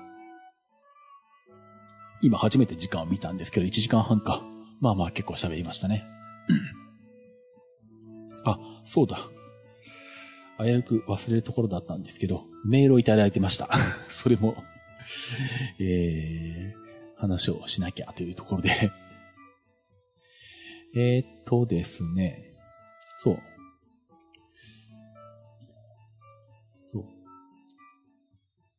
まあちょっとだいぶ日数が経ってしまったんですけど、えっ、と、8月の終わりに、えっ、と、8月の終わりじゃないな、これじゃないな。あ、8月の、えっ、ー、と、最初の方だからもう1ヶ月経っちゃってるんですけど、えっ、と、ロッキーさんという方からメールをいただきまして、えっ、と、メールありがとうございます。えっ、と、タルケンさんに質問ということでメールいただいたんですけども、えー、はじめまして、第1回放送から楽しみに聞かせていただいています。ありがとうございます。あ、もう第1回からって相当、相当聞いていただけてますね。ありがとうございます。もともと鉄道旅行が好きだったんですが、こちらのポッドキャストを聞き始めてから、タロケンさんに影響されて、JR 全線えー、全線乗車をぼんやりと目指しながら乗りつつ楽しんでいますと。ひたすら青春18で乗り続けるみたいな旅をしていましたが、最近は特急やフェリー、LCC などを用いてワープしたりするのも楽しんでいます。この春に飯田線を普通列車で乗り通しました。おなかなかですね。そして、えー、今回の青春18期間中に名称線、竹豊線などの盲腸線に乗る予定で、JR 東海の全線乗車がだいぶ見えてきたんですが、乗りつぶしオンラインで見ると、東海道線の新樽井経由というのが残っています。これはどうやって乗るんでしょうか？よろしければ教えていただけると幸いです。これからも鉄道日トーク楽しみにしています。お体にお気をつけてお過ごしください。えー、ということで、えー、ロッキーさんメールありがとうございます。えー、っとですね。まず、ここに出てきた乗りつぶしオンラインなんですけど、えっと、鉄道の全線環状を目指している方には多分ポピュラーだと思うんですけど、僕も使ってるんですけど、あの、何線を何月何日どこの駅からどこの駅まで乗ったっていうのをあの記録できるサイトがあるんですね。まあ、乗りつぶしオンラインでそのまま検索してもらえれば出てくると思うんですけど、で、特にあの、お金もかからず無料で、あの、日本の全駅全路線が網羅されていて、えー、まあ、そこに、えー、記録していくと、えー、自分の、あの、乗車率。で、しかもちゃんと JR 東海は乗車率何パーセントとか、あの出てくるし、まあ、施設だったら施設の方でも、えー、何線、何線と全部路線別に乗っていて、駅も全駅あって、当然あの、特定の路線の、あの、途中の駅だけ乗ったらそことそこの記録もちゃんとできて、で、えー、京王て、京王電鉄何パーセントとか、東武鉄道何パーセントとかっていう乗車率も出てくるんですけどね。まあ、施設版と JR 版があるんですけど、うん。まあ、この方もまあ、その乗りつぶしオンラインを利用されてるんでしょうね。うん、僕も利用させてもらってます。まあ、えー、で、そこで、えー、っと、見ると、えー、っと、東海道線の新樽井経由っていうのが残っていますっていうのがあるんですけど、えー、っとですね、そう。これはどうやって乗るんでしょうかっていうことで、うん、そうですね。確かに、あの、なんだ。今から、今からっていうかなんだろうな。あの、東海道線の、えっ、と、岐阜から、えっ、と、関ヶ原に向かうところ、に、えっとですね、まあ、樽井という駅があって、で、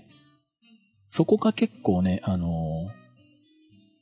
山岳路線になっているというか、その、上り勾配がきつい、山の中を通ってるんですね。うん。で、えっと、路線図的には、あの、樽井駅があるんで、時刻表とか手元にある方が見ると、たる、うんと、路線が、東海道、東海道線の路線が書い、線が、線で書いてあって、たるいって駅がある路線があるんだけど、そこをこう、なんだ、そこと並行するように、あの、駅のない線がもう一本書いてあると思うんですね。くねって曲がってるようなやつが。で、もともとはその、新たるい経由のその、くねって曲がってる方の路線はなかったんですね。で、ただ SL の時代かな、多分。まあ、要はその、貨物とかが、たるい経由で走ろうとすると、あの、上り工場がきついんで、新線を作って、勾配を緩和しようっていうので、あの、まあ、新たるい経由のその路線が後から作られたんですね。で、その時に、えー、と、まあ、で、しかも下り線専用なんですよ、それ。上り側は急勾配にならないんで、下りしか必要がないので うん。で、で、まあその時に、えっ、と、そうすると、下り列車が今まで樽井駅を通ってたやつが一部は新樽井線、新樽井の方の路線に、を入っていくんで、そうすると、まあ、樽井駅の代わりになる駅を作らないと、あの、お客さん、その周辺のお客さん不便になるんで、その新しく作った勾配緩和の新線の方に新たる一滴を作ったんですね。で、作って、で、多分昔は、普通列車もたるい経由と新たるい経由と両方走ってたんですよね。うん、で、ただ新たるいは確か下りしか来ないから 新たるいから岐阜方面に行こうとすると、新たるいから一回あの逆方向に下りに乗ってで、あの、たるい経由で戻るみたいなことをしなきゃいけなかったんですけど っていう特殊な駅があったんですけど、その新たるいが、あの、だんだん利用客が減っていって、最終的に、あの、廃止されたんですよ、実は。なので、元は、だから、あの、東海道線の、えっ、ー、と、たるい経由と新たるい経由と2本あったんですけど、その、後から作った方にできた新たる駅がなくなったから、あの、見かけ上は、なんだろう、時刻表とかで、あの、駅がこう羅列してるところの状態で、あの、列車を追っていくと、あの、別線があるように見えないんですけど、路線図見ると、その、もっと新タリーがあった、その別線がちゃんと書かれてるんですね。うん、で、とはいえ、えっと、まあそういう勾配緩和するための路線なんで、あので、しかも途中に駅がないから、普通列車は今そこ通ってないんですよ。普通列車は樽井駅がある、元々がある旧線の方を通るんですね。なので、その新樽井経由のところを乗ろうとすると、白鷺に乗るしかないです。飛騨も通るんじゃないか、多分。特急しかない。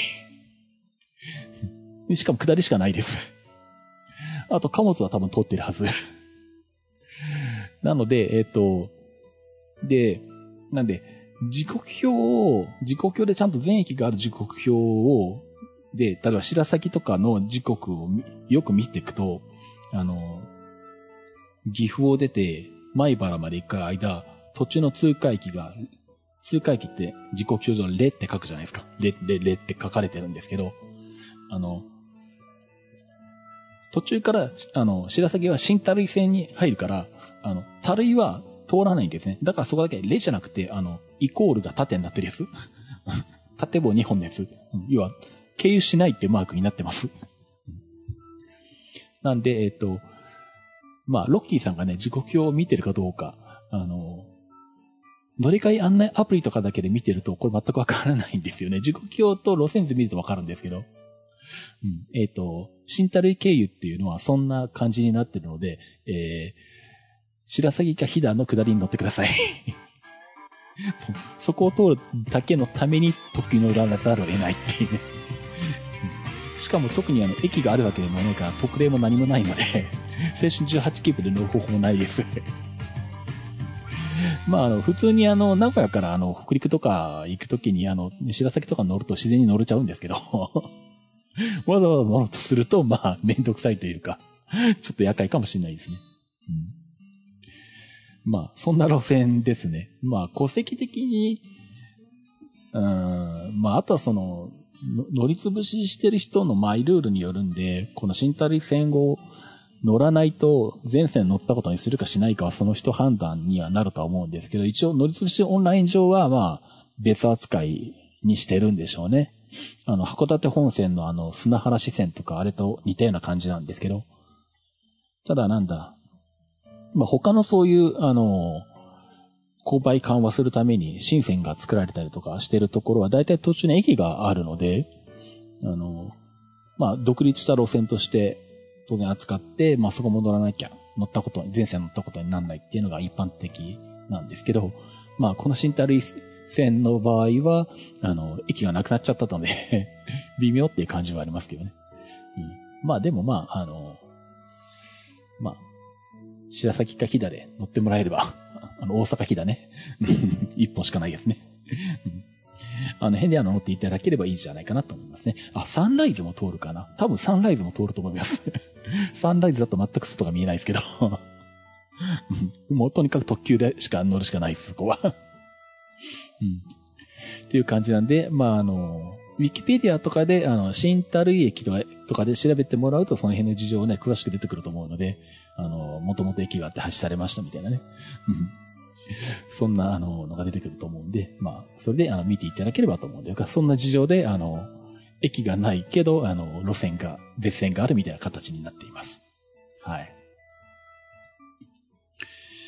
えー、ということで、うんと、まあ、そんな感じで、えー、今回の、あの、添本線は、の話は、まあ、ここまでなんですけど、えー、実は、えー、そんなことを言いながら、また北海道に行く予定を立ててまして、しかもですね、えー、っと、もうすぐなんですけど、実は えっとですね、10月の4日から10月の10日まで、えー、また北海道に行きます。で、今度はどこに行くのかっていうと、留萌本線に行きます。あのー前、ルモイ本線は、えっと、ルモイからマシケが廃止されたんですけど、あれも廃止が決まった時に、まだ乗ってなかったんで乗ってきたんですけど、これ2年ぐらい前だったかな？もうちょっと前かな。うん。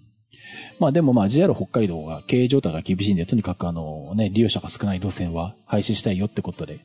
ね、あの、いろんな、あの、地方、地方自治体に打診してるんですけど、まあその中で、あの、札幌と旭川の間に深川っていうところがあるんですけど、深川から、えー、日本海側に向けて、えー、走ってるルーモイ本線っていうのがあって、えー、今はその深川から、え、ルモイですね、うん、まで、え、路線があるんですけど、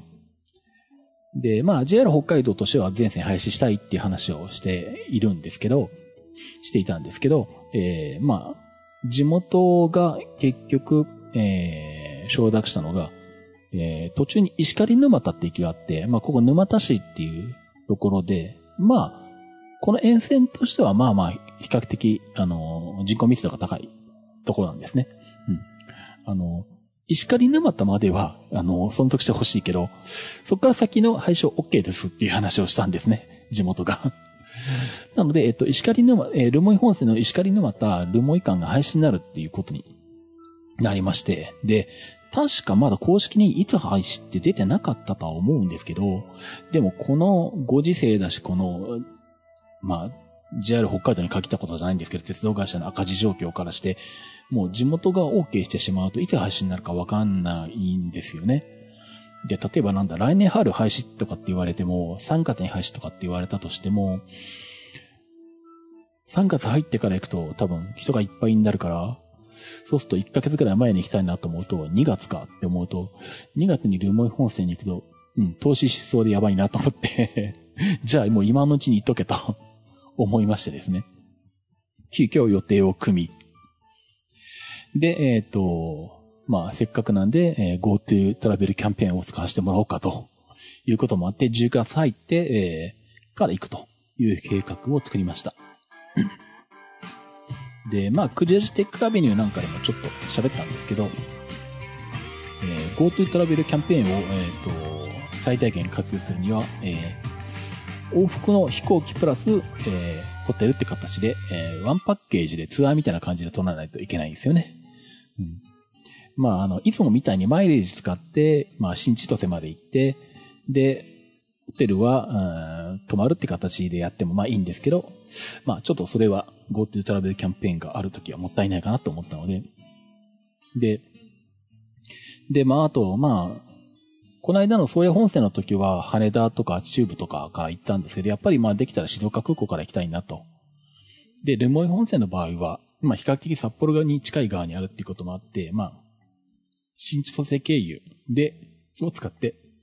行こうかなと思ったんですよね。で、まあそうすると、えー、アナで往復プラス、えー、ホテルっていう形だと、楽天ターベルとかジャランとかで、あのー、自分で、あの、セルフプランで、こう、一つのツアーを作れるんですね。そうすると、往復の航空券プラスホテルがまるっと GoTo トラベルキャンペーンの対象になるので割引もされるし、まあ、10月からだと現地の商品券かなんかもね、もらえるんで、まあそんな感じで、あの、やろうかなと思ったんですけど。で、それで、えっ、ー、と、最初、アナで、えー、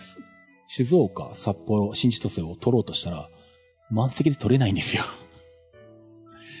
まあ、あの、普段から結構あの、混んでるんですけど、なかなか取れないんですけど。で、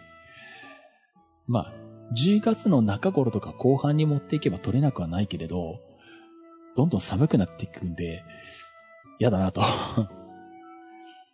で、あと今回あの、ルモイにも一泊するんですけど、えっと、ルモイに行ったついでにあの、まあ、これはなんだ、オカルトファンじゃないと知らないの、こんなのは。あの、昔日本であの、有名な熊の、熊に襲われた、村が、村ごと熊に襲われた事件っていうのがあって 三か、三家別ヒグマ事件って言うんですけど 日本最大の有害熊、熊の害の事件。ウィキペディアに載るとあの、めっちゃ長いのが載ってるんですけど うん。あの、それが、えっ、ー、と、まあ、それの、まあ、復元、復元地 みたいなのが、ルモイから車で1時間ぐらいのところあるんですね。なんで、ルモイ行くんだったらあそこに行きたいなと思って。なんで、ルモイに泊まって、えー、1日使って、レンタカー使って、えー、この3ヶ月ヒグマ事件の復元地まで行くんですけど、まあ、そこは本当にあの、もうあの、北海道の開拓民が昔、まあ、熊に襲われて村ごと襲われるぐらいな感じの山の中なんで、本当に山の中で、あの、携帯の電波も届かないらしいんですけど、そんなとこに車で行くので、もうとにかくあの、寒くならないうちに行きたいんですね。だから一週間でも早く行きたいんですね。ということで、えー、まあ、でもアナのチケットはもう取れないと。なんかないのかって考えたときに、えー、っと、まあ、この辺は飛行機ファンの方は知ってるかもしれないんですけど、えー、っと、静岡に本社を置く富士ドリームエアラインズが、えー、っと、夏の期間だけ、えー、静岡、えー、札幌丘珠空港間に飛行機を飛ばしているというのを思い出しまして、これは10月も飛んでるのかと思って調べてみたら、なんと10月31日まで飛んでてくれてですね、しかも席空いてるんですね。で、しかも、富士ドリームエアラインズだと、あの、とはいえ、ジャランとか楽天トラベルとかで、あの、飛行機プラスホテルでパックを作るっていうのができないんですけど、富士ドリームエアラインズって、あの、JAL と提携してて、あの、JAL と共同運航扱いになってるんで、JAL としてチケット取れるんですよね。まあ逆に言うと、あの、静岡からあの飛んでる JAL 便は全て実際飛んでるのは富士ドリームエアラインズの FDA の飛行機の共同運航なんですけど、福岡線とか鹿児島線とか全部そうなんですけどね。なので、あ、これなら取れるし、JAL のツアーも組めるからちょうどいいやと思って、で、えー、っと、いろいろまあ、プランとかも考えた結果、えー、9月の4日に、えー、FDA で、えー、と、札幌まで、えー、静岡空港から千歳まで行って、で、えー、っと、予定では、これか。えー、っと、10月の4日、えー、昼に藤田の静岡空港を出て、えー、札幌に着いて、で、今回は、あの、JR 北海道が出している6日間で、えー、1万2000円乗り放題ってやつ、あの切符を使います。まあ、現地行ってから書く形になるんですけど、で、えっ、ー、と、札幌まで出て、札幌から特急ライダックで旭川に行って、また旭川に泊まるよと。ちなみに今回、えー、旭川4泊します。もはやなんかあの、何？今年、静岡以外で、あの、最もよく寝てる街は旭川みたいなことになってますけど。えっと、10月4日に出発して、その晩旭川に泊まって、で、5日に旭川を出発して、えー、特急ライラックで深川に行って、で、留萌本線の廃止される駅、廃止される区間の駅を全駅、えー、360度 VR で取ってくる予定なんで、えー、全駅降りてきます。まあ、特にあの、非駅とかじゃないんですけど、もはやこうなったら、あの、廃止される駅は全部360度 VR で記録に残したれと思ってるので まあ、そんな感じなんで、えー、っと、10月5日の月曜日と10月6日の火曜日の2日間で、えー、ルモイ本線の駅を一個一個回って、えー、まあ、2日間、まあ、駅は6駅ぐらいだったかな。そんなに多くないですし、まあ、普通もそれなりにね、本数走ってるので、うん、ここは列車を行ったり来たりで、あのー、こなせるので、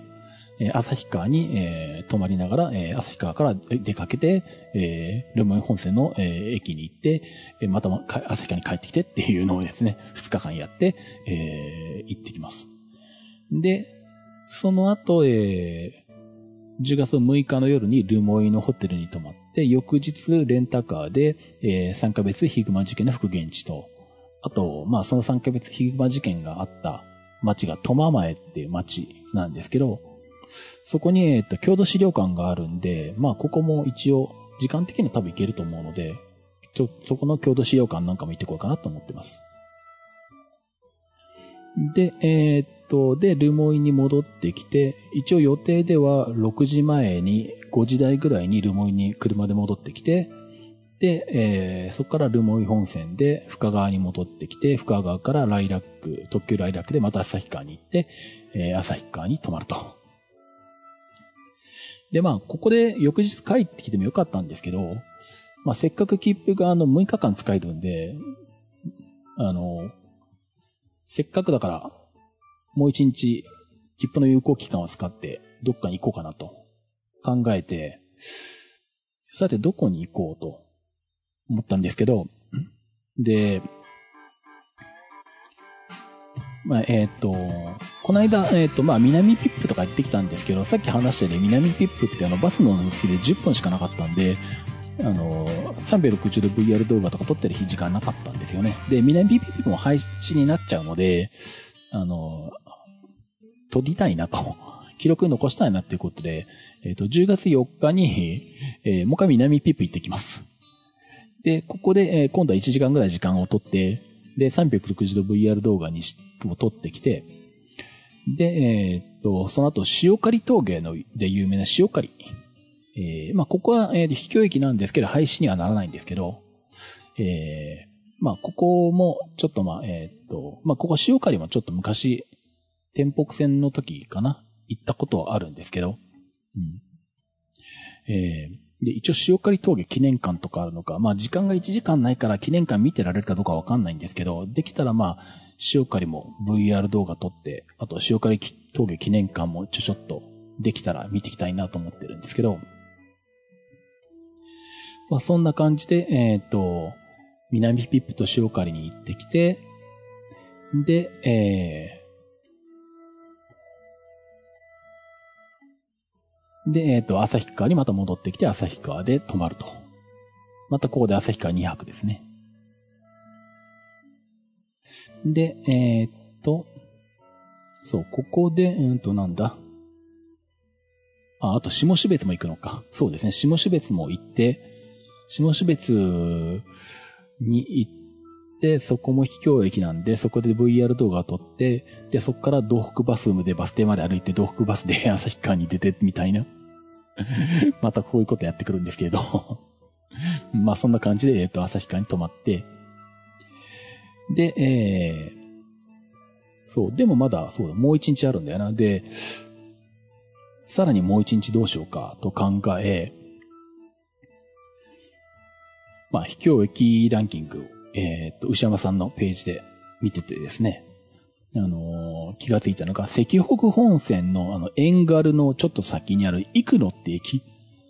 あそこがあの、秘境駅なんだけど、あのー、割となんだ、秘境駅ランキングのまあ上位20とか30とか高めのところの中で、まあ大体あの、まあ当然1位は小幌とか2位は大森とかなんですけど、まあその辺はもう行ってるし、飯田線がダーッと出てくるんですけど、それもほとんど大体行けてるし、まあ飯田線はまあ行こうと思えばいつも行けるんで、その辺はいいんですけど、結構そこそこ上位の中に、あの、石北本線の幾野って駅があって、ここがポコンと1個だけ、あの、石北本線上にあるんですね。まあもともとはあの、あの、旧、あの、旧白滝とか下白滝とかあの辺が配信になる前は、白滝3駅とかもあの辺に入ってたんですけど、秘境駅の上位ランキングに入ってたんですけど、まあ配信になっちゃったんで今はないんで、でも、行くのだけ残ってて、あの行くのはまだ行ってなかった、行ってないので、で、しかもなんだ、秘境駅ランキングの上位から、あの、行こうとした場合に、あの、いずれこれ行くのだけのために、あの、縁があるまで行かなきゃいけなくなるよねっていうことに気がついて、じゃあ行くの行っとこって思ってですね。なので行くのまで行ってきます。えー、っと、なんで、10月の9日金曜日の昼過ぎに特急大雪1号で、えー、旭川を出て、縁軽で、えー、っと、1時間20分ぐらい、普通列車を待って、行くのに行き、えー、で、ここも普通列車がないんだけど、バスがあるんですね。えー、バスで、えー、っと、生田原まで出れるのか。時間が書いてないな。うん。まあでもまあ行くのは、まあそこそこそれなりに時間が取れるはずです。で、生田原までバスで出て、生田原からまた特急オホースクで、えー、戻ってきて、え